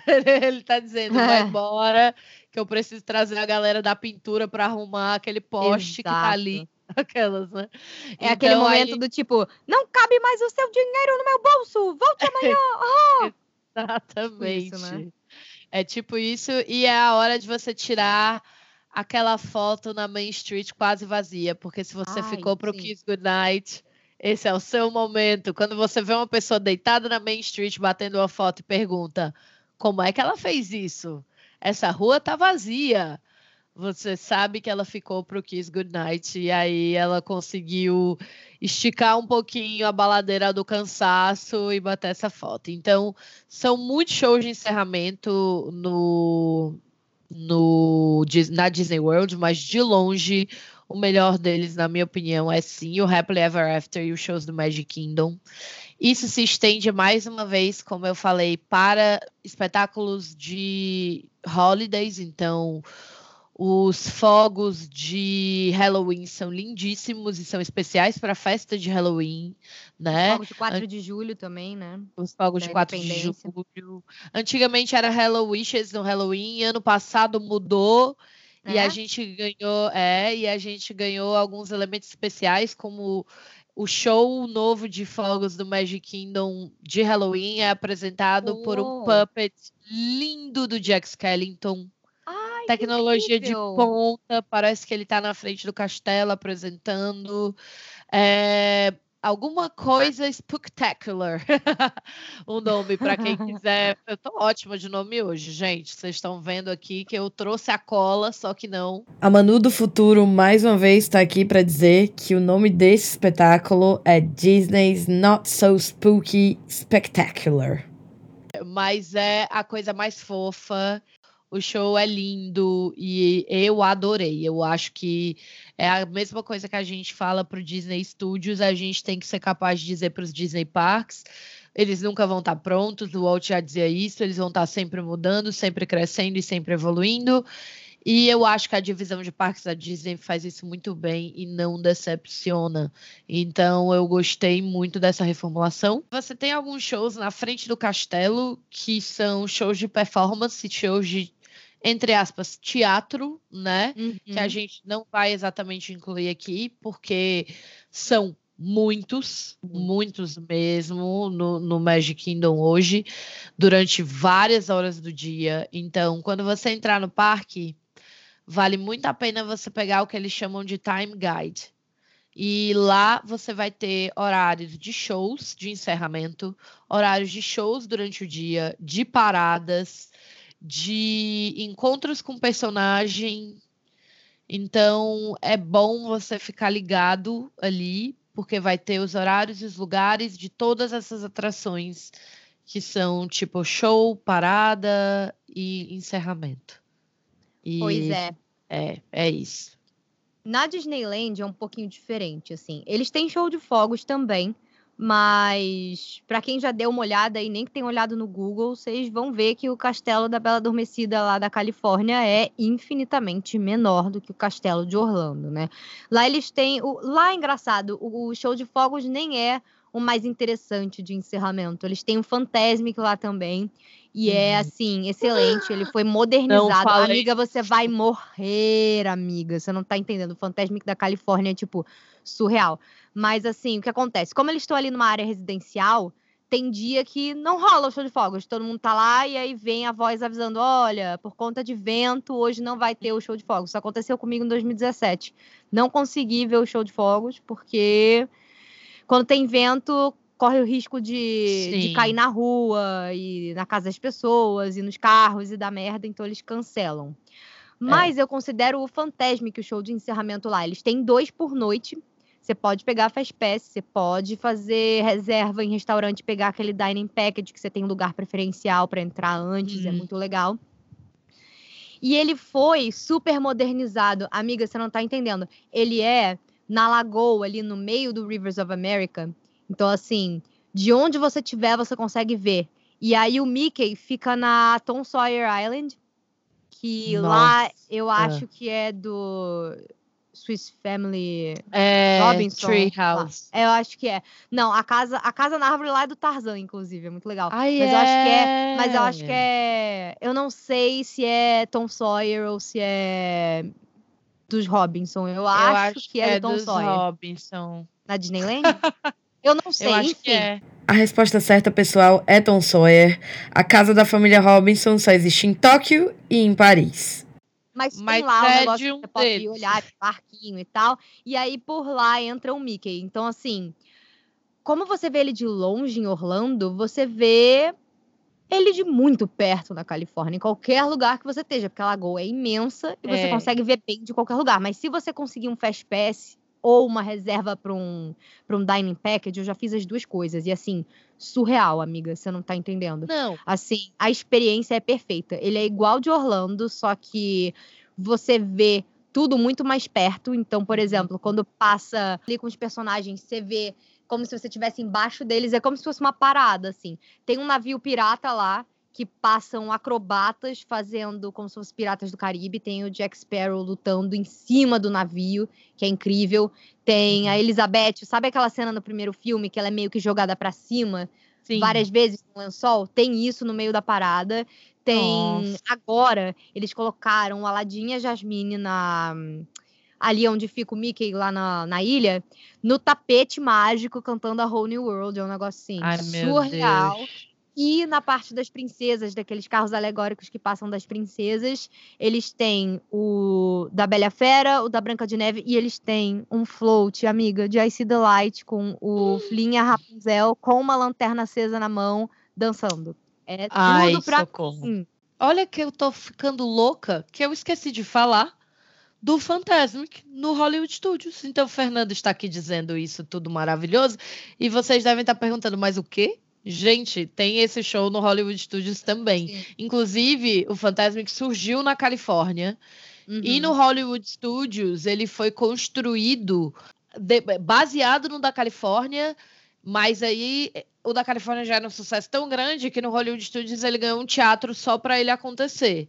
Então, Sim. por isso que a Fê tá dizendo que no Hollywood Studios o Mickey fica de longe, porque ele fica tipo numa montanha de pedra, no meio de uma Uhum. lagoa, que foi que em volta tem um anfiteatro que foi é como se construído fosse para um isso. estádio mesmo, né? Isso, é como se fosse um estádio. Então, E cabem mais de 8 mil pessoas, eu descobri da última vez que eu fui pra lá. Ali. Nossa, muita É gente. loucura. É lou... e, lota, e lota. Lota de você não conseguir entrar. Então, assim, isso em setembro, que é quando tá só Nossa, amiga. cheio, não tá impossível.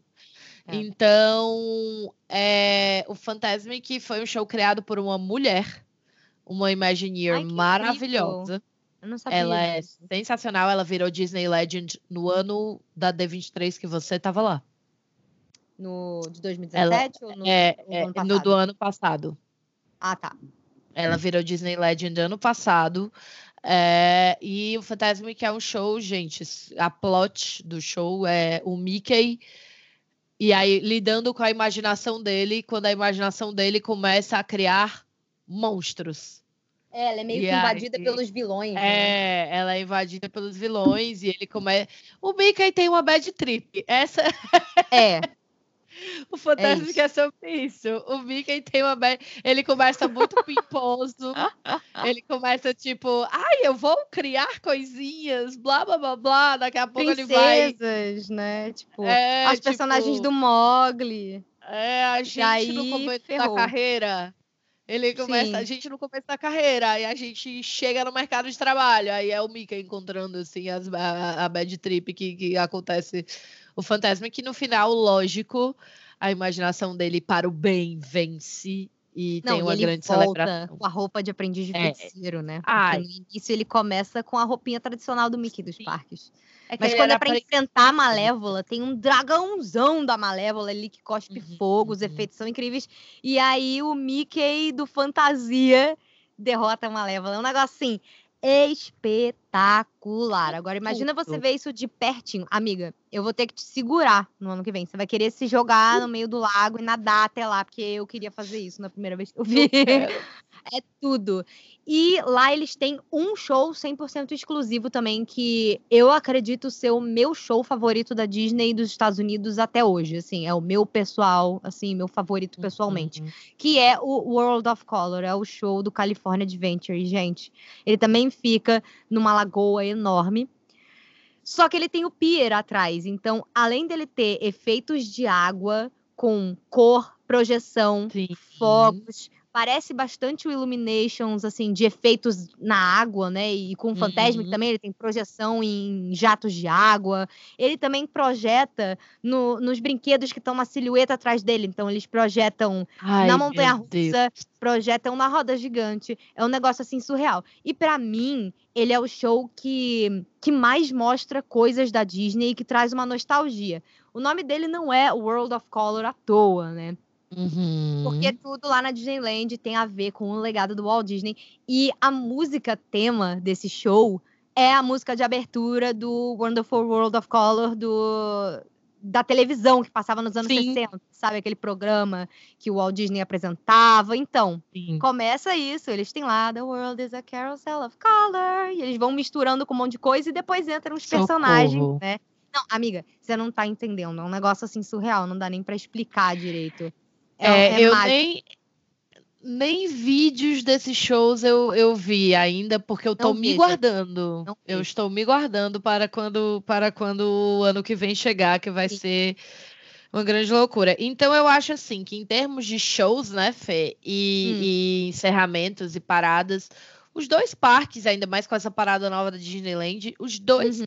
os dois complexos têm muito a entregar, assim, você não vai sentir falta. É tipo, e também não tem comparação entre você ver um Pois show de é. encerramento de uma Disney, gente, e você vê um show de encerramento de uma Universal. O da Disney dá um banho que não existe igual. Você chora, você se arrebenta inteiro, você, você se emociona. Eu não importa o contexto. Sozinha, ano passado, eu chorei.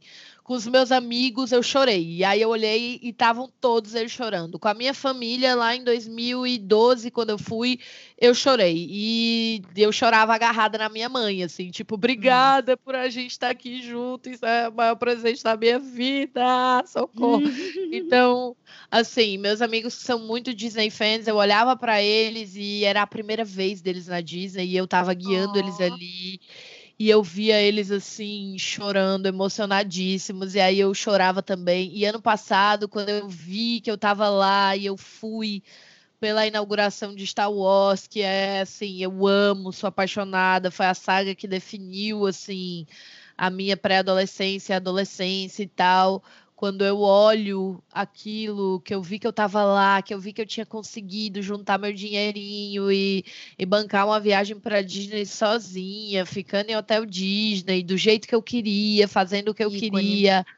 Eu chorei muito no Happily Ever After, gente. Então, assim, é para você se emocionar mesmo. Não tem para projeção em castelo do Harry Potter, que é tudo para mim também, mas não tem. Você fica louco porque não é, na verdade, não é sobre é sobre. Gente, é, é o legado, né? A Disney é sobre construção desse legado e, e eles estão manipulando nossas emoções há muito tempo. Não dá para não dá para comparar. Pois é. Uma coisa que eu aprendi com o Claudemir Oliveira, que um dia vai vir aqui conversar com a gente com certeza também, que ele é expert em Disney, autor de vários livros, tem um instituto aí focado em Disney, Disney para negócios, principalmente. Ele falou uma coisa muito importante sobre a diferença entre a Disney e a Universal, né? Ele diz: "Ah, você tem o parque pode ser high-tech ou high-touch. O high-tech é mais tipo, universal, você Ah! faz uma coisa mais tecnológica, focado nas atrações, que é uma coisa que a Disney está implementando agora, porque ela viu que Sim. Harry Potter estava dando uma, tava dando uma pressionada nela, então por isso que a gente tem Pandora e Star Wars agora, e vai ter Uhum. Marvel na Califórnia, Exato. Tá toda hora, assim, Cars Land também, lá na- no California Adventure, tudo pra mim. É, e você tem o High Touch, que é a emoção. E a Disney, ela sempre foi sobre a emoção. E ele tava falando, é, principalmente, quando você vai sair da Disney, mil coisas podem ter acontecido com você. Você pode ter tido uma primeira impressão não tão legal, você pode ter passado por alguma coisa lá dentro que, que te deixou chateado, mas o show de encerramento, ele é o grande finale, é para você sair Uhum. dali querendo voltar, você sair dali muito feliz, sentindo que o seu o ápice do seu dia foi aquilo ali. Por isso que os shows são tão grandiosos sempre, né? Uhum. E quando ele falou isso, eu falei, nossa, ele pôs em palavras exatamente o que eu sentia, né? Ele explicou por que, que eu saio sentindo, por que, que a gente sai sentindo esse tipo de coisa do parque. E assim, cara, eles são realmente imbatíveis no, no, no high touch. Não tem Amiga, não tem. como eles, amiga. Não tem. Não tem. Lidem com isso. Existem parques de diversões com, montanha russas, com montanhas russas maravilhosas. Existem parques de diversões com outro tipo de apelo, mas é isso. Como a Disney, o High Touch realmente ele tá ali para mostrar ao que veio. Vamos lá para o nosso próximo tópico, que é um tópico interessante, que é logística e locomoção. A Disney World tem dentro dela praticamente todo o meio de transporte que você puder imaginar. Sim. Trem, monotrilho, que são os monorails, né? Ela tem trem que não é monotrilho, que é o trem dentro do Magic Kingdom. Ela tem barco, ela tem ônibus. Hoje ela tem carro, que são as minivans, que é Que tipo. São lindas, maravilhosas, meu sonho, caríssimas. Exato, são lindas de olhar e tirar uma foto, né, no caso. É, né? Que são, gente, basicamente é o serviço de Uber, é, é o Uber da Disney. Então você chama por um aplicativo americano chamado Lyft. Ela só circula dentro da Disney, tá? E pro aeroporto de Orlando e voltando para dentro da Disney e vice-versa. Então, se você tá no seu hotelzinho Disney, ai, não tô afim de pegar um ônibus com a galera, você pode pedir uma minivan. E ela vai tocar a música Disney, um cast member vai estar dirigindo seu carro e vai estar ali para te dar todas as dicas. Ela já Ai, vem com cadeirinha de criança. É um negócio, a personalização Disney elevada à máxima potência, né? Aí você tem É. os ônibus que foram trocados ano passado. Então a Uhum. gente tinha uma frota de ônibus mais antiga e agora a gente tem uma frota de ônibus super nova, que ela é estampada de vários personagens Disney, mais Ai, ou menos é a lindo. Eu já vi. É lindo. mais ou menos a estética das gôndolas. Eu peguei alguns quando eu estava viajando lá, e os ônibus agora têm USB, que é perfeito e maravilhoso, e aquele Ah, ar-condicionado incrível que só só o americano sabe te dar, assim, é um ar-condicionado, gente, Pro bem e pro mal, né? Digamos te de gripa, passagem. porque é do 40 graus pro Polo Norte em 3 segundos, você vai gripar, com certeza, mas é, é vida, para mim o, é vida. o ar pro americano só tem a opção Polo Norte. A opção anterior, que é tipo friozinho gostoso, tá aqui sempre quebrado, assim. Ele não existe É. isso pra eles. E aí você tem o barco, gente, que é um meio de transporte também que te leva de hotéis para parques e do centro de transporte para parques, porque aqui nós temos uma pequena pegadinha. Se você for de carrinho, seu próprio carro alugado para a Disney, você vai pagar caros e belos valores nos estacionamentos, tanto dos Sim. parques e hoje em dia nos hotéis também. Então, se Eita. você ficar em hotel Disney, se hospedar e alugar um carro, você vai pagar uma média de 12 dólares por dia de estacionamento por esse carro. E quanto mais caro o hotel, mais caro o estacionamento. Fica a gente, dica. mas que absurdo, gente. Como assim? Ele tá pensando, Fica ah, já que tu é a rico aí mesmo, se fode aí. Hum. Que que é isso, gente?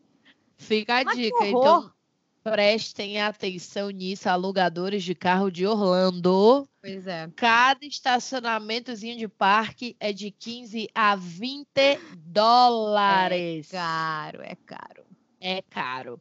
Mas, ficando na bolha Disney, você pode reduzir os dias de aluguel do seu carro, ou se você for como eu, que não dirige o mesmo, você pode só não alugar um carro, rachar o Uber com os colegas e fazer o resto do seu transporte interno na Disney por transporte Disney. E uhum. muito tranquilo, porque quando você chega no aeroporto, existe uma coisinha chamada Magical Express. Ai, tudo para mim. Isso tem e na é... Disneyland também. Eu passo sempre, eu babo, eu fico, poxa, meu dia ainda vai chegar. É, que é basicamente, gente, um ônibus que vai estar tá lá pimpão e maravilhoso para te levar do aeroporto MCO até o seu hotel Disney e na volta do seu hotel Disney para o aeroporto de MCO, que é o aeroporto de Orlando. Então, assim, é muito tranquilo circular dentro da Disney. Dá para fazer a pé? Não. Não. Ônibus em Orlando? Péssimo. Não existe. É, não tem. Não tem. Transporte público em Orlando não tem. Metrô não tem. Não tem. Não tem. Então, ou carro de aplicativo, ou você vai alugar seu carro, ou você vai ficar dentro da Disney e usar transporte Disney e saber que aí você vai estar limitado, né? O transporte é, Disney é, não vai sair levar... sempre com bastante antecedência, né? É, Se você for fazer mais de uma coisa por dia. É, você tem que reservar tem que tempo para chegar nos lugares, porque é uhum. é tudo muito longe, mesmo dentro da própria Disney. É. Então, no mínimo meia hora de antecedência. Mas hoje em dia você tem como ficar ligado no aplicativo, que já tem os horários dos ônibus ali. Os monorails, se você tivesse nessa situação, né, bem, eles são muito mais recorrentes, então é. você não, não vai sofrer tanto, eles são mais rápidos também. Mas, Mas é... eles não estão disponíveis para todos os lugares, né? Basicamente não. é só Grand Floridian, pro... Polynesian e, e Contemporary, Contemporary, né? É, que são os é. hotéis mais caros e eles só ligam no Magic Kingdom e no Epcot. Então, no mesmo Epcot. que você esteja no, no Chique, você vai ter que, de alguma forma, pegar é. alguma outra coisa para ir para Disney Springs é. ou os parques aquáticos, ou até para o Animal Kingdom e para o Hollywood provavelmente vai ser barco ou ônibus, né? É. E agora o Skyliner, que eu falei para vocês no início do nosso podcast, que é um bondinho que liga alguns hotéis Inclusive um que eu amo muito, que é um hotel Baratex, Baratex para os padrões Disney, que é o Pop uhum. Century, que é um ah, hotel Pop velho. Century. Ele ganhou essa essa benesse. O Pop Century e o Art of Animation dividem uma estação de Skyliner. E Boa. aí você tem a parada no Riviera, que é o novo resort da Disney, no Caribbean Beach. Um, e aí esses lugares, esse, a, a, Skyliner para nesses hotéis e te deixa no Epcot ou no Hollywood Studios. Então Sim. a Disney está fazendo o máximo para integrar esses transportes e tornar a sua vida mais fácil ali dentro. Não, e também então, para distribuir um pouco o público, né? Pra você não ter que ficar em é. filas imensas de ônibus, porque uhum. quando enche, ele sai e você que está na fila, você que lute, espere o próximo, né? É, então... É, mas a situação mais típica, na realidade, vai ser você é, normalmente. É, ou ir de carro alugado até o seu parque, aí você vai estacionar no estacionamento do teu parque, você vai pegar um trenzinho. Esse trenzinho é. vai te levar para uma parada chamada TTA, Ticket and Transportation, TTC, é. não. Ticket and Transportation Center, né? Que é, é a central, é o hub da Disney, onde você pode comprar ingresso. Não faça isso, a gente pode falar isso de um, um outro dia, mas compre Sim. seus ingressos antes e de outras formas. é, onde você pode, mas lá vai ter ingresso à venda para pegar os trouxas. e, Sempre tem né? E, você sempre vai ver gente na fila comprando. É impressionante, eu não sei de onde essas pessoas vêm. E aí você vai ter é, o centro de distribuição de transportes. Então você vai poder pegar o barco, ou pegar ônibus, ou pegar monorail. Sim. A partir do centro de distribuição de transportes, que é esse lugarzinho que o trenzinho vai te deixar quando você chegar no parque com o seu próprio carro. E então é aí aquilo. você vai... O que não falta é, é opção, né, mano? Não.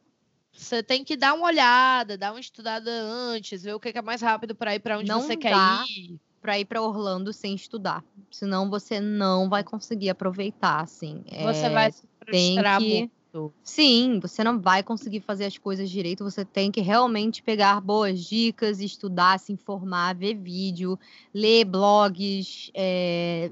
Hum. Dá para você sim ir sem guia. Se você quiser sim. ir com um grupo de turismo, vai com um grupo que aí você não tem que se preocupar com nada. Mas se você for por conta própria, com amigos, com família ou sozinho, vocês vão ter que dar uma estudadinha aí. Eu sei é. que a gente está falando muita coisa e pode parecer meio assustador a princípio, mas você devagarzinho consegue aprender. Por isso que é muito importante que você quando você começar a querer comprar a sua viagem, já dá uma pesquisada para você ver qual é a melhor logística para você, para você ver como você vai conseguir economizar, porque a viagem está cada vez mais cara por causa da alta Eu do dólar também, agora. né? e fazer valer o teu dinheiro suado, porque é um tipo de viagem que, ah, se você quer ir para descansar, é melhor você ir para outro destino. Lá é para você aproveitar, bater perna, ficar na fila mesmo e aproveitar, fazer suas compras, passar o dia na rua. Então, assim, é, façam valer o seu dinheiro mesmo, porque as doletas estão bem caras. E Fê, como é que é esse rolê de transporte na Disneyland da Califórnia? Conta aí pra gente. Então, gente, como a Disney World é maior e tem mais opções, muitas pessoas podem olhar e achar, ah, isso é uma vantagem. Sim. Porém, a Disneyland, por ser menorzinha, ela tem várias vantagens, incluindo essa parte de logística, porque é tudo bem coladinho, então você não precisa se preocupar com nada. O que, que acontece? O acesso para dentro da Disney é da rua mesmo. Então, assim, se você estiver num hotel ali perto, você entra e vai embora andando mas eles têm estacionamentos sim. E eles têm um monorail lá dentro, que é uma coisa icônica, que inclusive lá já tinha na época que o Walt Disney projetou e tal, e depois que foi para Orlando também. Mas eles têm monorail desses três hotéis para Downtown Disney. Na verdade, eu acho que ele é de dois hotéis só para o Downtown Disney. E o, o, o legal é que, tipo, se você tá em Downtown Disney e você quer entrar no parque, você quer entrar na Disneyland, você uhum. você já passa o seu ingresso lá em Downtown Disney mesmo e ele já te deixa no meio da Fantasyland. Você já chega tipo, pá! Ali de cara na Matterhorn, você chega de cara para as atrações, para a parte de trás do castelo, é bem bonito, assim. Mas você não precisa do monorail se você também não quiser, porque tudo é muito curtinha a distância. O Downtown uhum. Disney, você atravessa ele em, tipo, no máximo 10 minutinhos andando devagar. Então ele é muito tranquilo, ele é uma versão bem menorzinha do, do Disney Springs, né? E é perfeito especialmente para fazer hopping. Se você vai ter um terceiro dia aí, quer fazer o que faltou, repetir parque, quem foi a Orlando vai vai entender isso melhor. Ele é igual a Universal Orlando. Você tem uma área de entretenimento ali que não é muito grande, né? Mas uhum. que dá para você ir andando quando você entra. E aí, quando você passa daquilo ali, né? Você tem os parques são com os gates colados, né? Os portões são colados. Então, virando para a esquerda, você tem um parque, virando para a direita, você tem o outro. Eles são um na frente do outro. Então, se você quiser fazer essa troca, quiser ir nos dois no mesmo dia, assim, para fazer o que faltou, repetir o que você gostou, é uma ótima, excelente opção. Lá é tudo muito rapidinho, então é muito tranquilo também. Eles também têm o Medical Express para levar e trazer do aeroporto. E o mais uhum. legal, eles trazem lá do LAX, então eles trazem de Los Angeles para Anaheim. Você tem é. outras opções também, se você quiser, que mais para frente a gente pode falar. Tem empresas por fora que fazem esse translado para você, é, em uhum. carro particular, em van, como você preferir. Se você não dirige, dá sim para você fazer a Disneyland sem carro. É um pouquinho mais trabalhoso? É mas não é impossível. Então, assim, uma das coisas que mais me dava medo antes de eu ir é como é que eu vou me virar lá sem carro? Porque a Califórnia uhum. não é uhum. igual Orlando, sabe? E é longe, é como se você quisesse ir de, é, de Orlando para Tampa, sabe? Se você não tivesse Sim. lá o ônibus do Busch Gardens, como é que tu chega, sabe? Então, uhum. assim, é complicado, mas é bem fazível. Mas é ótimo, né, Fê? Porque assim, Sim. gente, hoje a gente tá dando uma geralzona nos, nos dois complexos, a gente está falando básico do básico. Vai ter, para vocês começarem a entender como é que funciona, né? Então, assim, vai ter muito vídeo de planejamento aqui neste podcast, até porque à medida que Fê for viajar, eu for viajar, vai surgir os vídeos de planejamento, os relatos de viagem.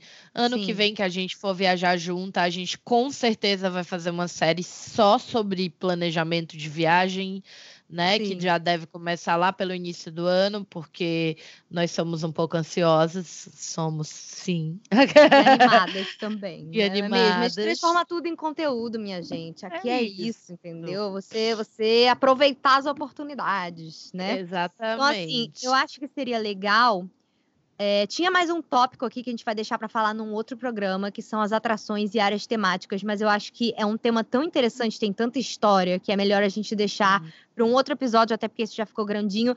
Mas eu fiz um resuminho aqui também de conclusão para a gente juntar tudo isso para vocês e você ver aí o que, é que tem mais a ver contigo, com o teu perfil de viagem, com o teu grupo, né? Manu, você quer falar de Orlando, então? Quero sim. Gente, então eu acho que assim, a gente falou hoje de aspectos bem técnicos dessa viagem, né? uhum. né? É, o hospedagem, o que é que você vai encontrar mais ou menos em cada em cada lugar. A gente com certeza ainda vai ter um dia nesse podcast episódio sobre cada um desses parques, então aguardem aí.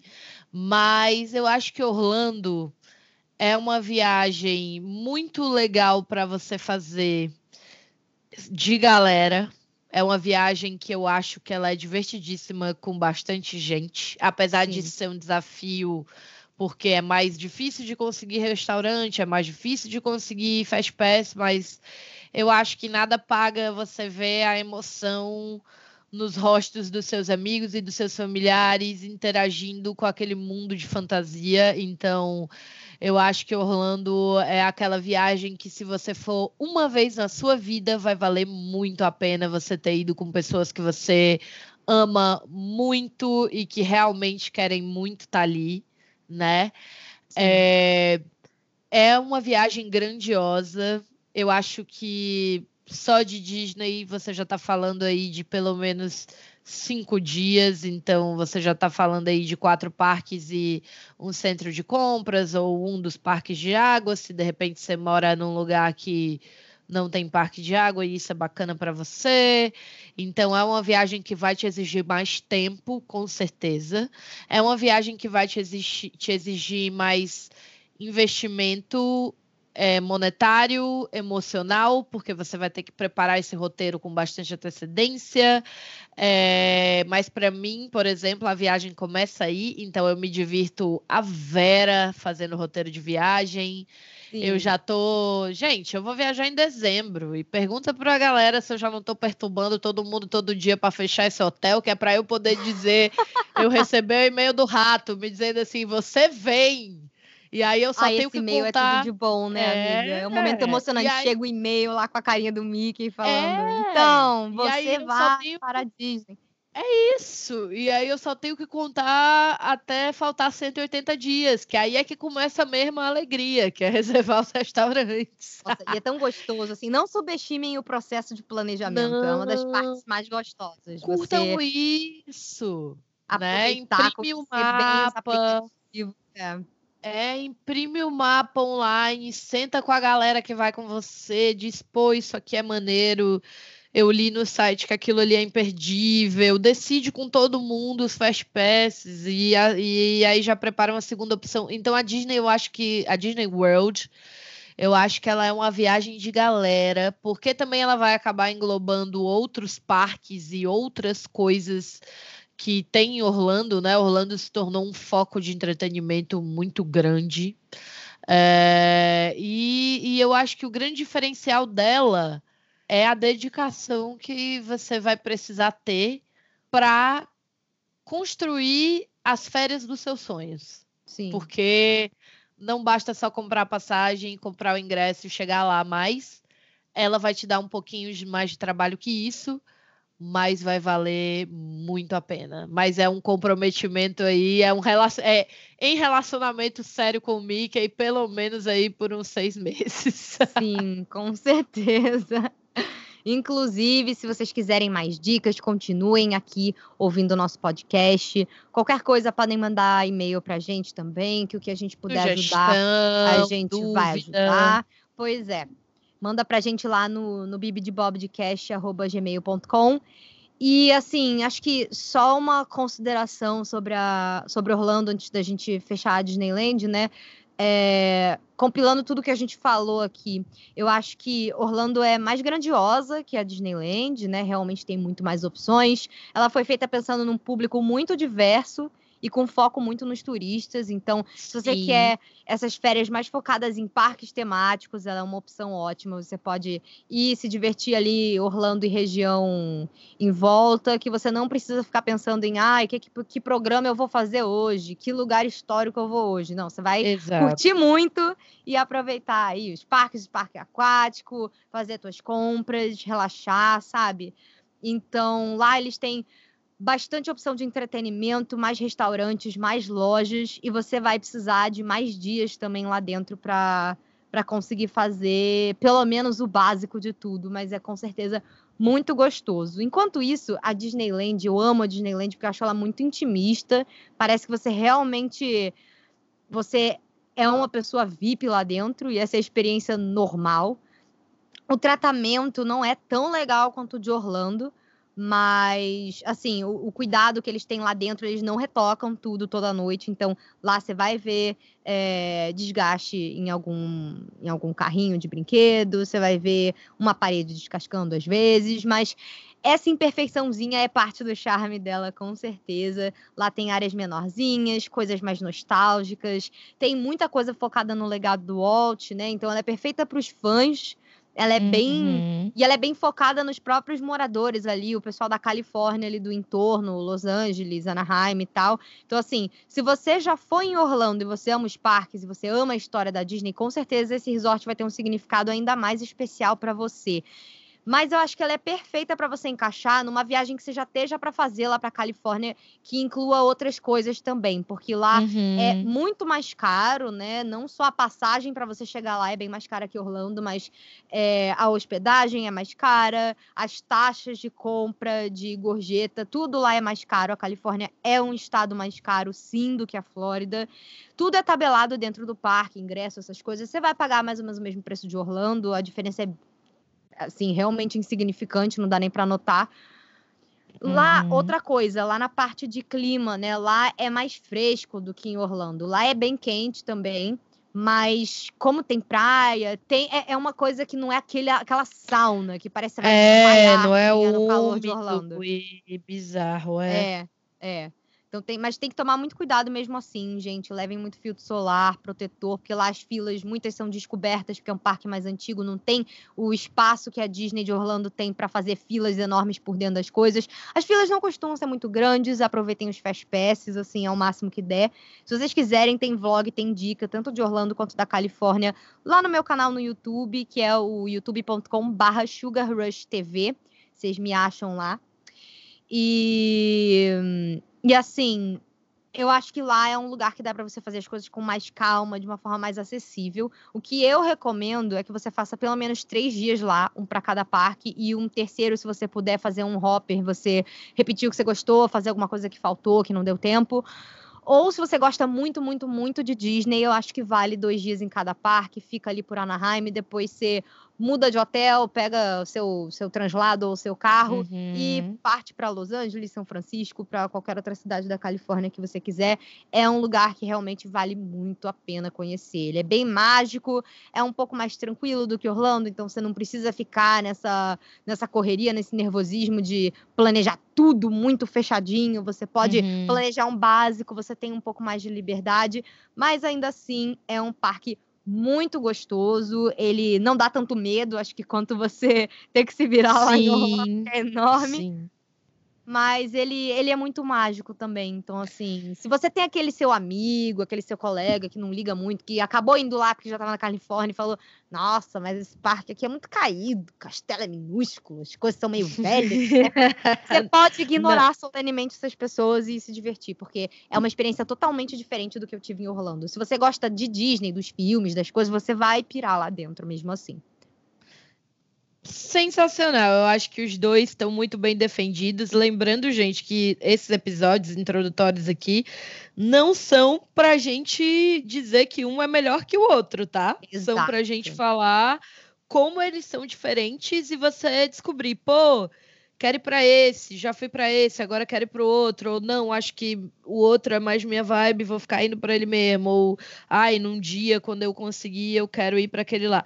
É para isso, tá? A gente Ah, é. gosta dos dois e assim, eu tenho certeza que quando eu for na Disneyland eh, vai virar o meu parque do coração e vai virar o parque pro qual eu quero voltar, porque para mim é, tá muito a- o fato de eu continuar voltando para Disney, voltando para Disney, voltando para Disney tá muito ligado ao legado do Walt Disney nesses parques. Sim. Então, quando eu encontrar o parque que era o parque dele, eu tenho certeza que isso vai ressoar em mim como ressoou em você.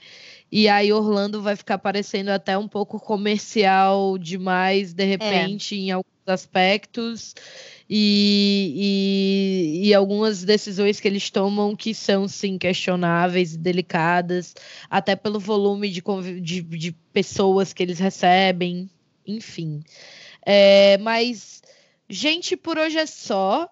E aí, se a gente quiser te encontrar nas redes sociais, Fê, como é que a gente faz? Bom, primeiro de tudo, segue a gente, né? O nosso digníssimo podcast aí nas redes sociais. Você encontra a gente tanto no Instagram sim, quanto no favor. Twitter como arroba Bibidcast. Bem simplinho, bem curtinho, indolor. Vai lá que a gente posta conteúdo extra todos os dias. Falamos de novidades da Disney em tempo real, conversamos com vocês, respondemos vocês, pegamos sugestão do que vocês querem ouvir. Manda lá pra gente, comenta nas nossas fotos, fala o que, que você quer que a gente aborde aqui no podcast, convidado que vocês querem que a gente chame, que a gente a gente está aqui também, né, para construir esse programa juntos, nós e vocês. Não é Exato. mesmo? Vocês participam. Manda o seu e-mail aqui falando o que, que você achou, qual é a sua história aí com a Disney World e a Disneyland, ou qual o seu sonho envolvendo parques da Disney, para o bibidebobcast.gmail.com. E se você quiser conversar com a gente individualmente, também conhecer o nosso trabalho fora aqui do podcast, você pode me encontrar nas redes sociais, especialmente aí no Twitter e no Instagram, que são as minhas favoritas, como arroba Fernanda Schmoltz, e se escreve S-C-H M de Maria O-L-Z. Só me encontrar por lá. E no YouTube é só procurar por Sugar Rush. Escreve igual o jogo da Vanellope do Totona Ralph, que foi uma das minhas inspirações. Então, se tiver na dúvida, Google aí, que você, com certeza no YouTube você me acha facinho. E se vocês quiserem me encontrar, vão lá no Instagram e procurem Amiga do Rato.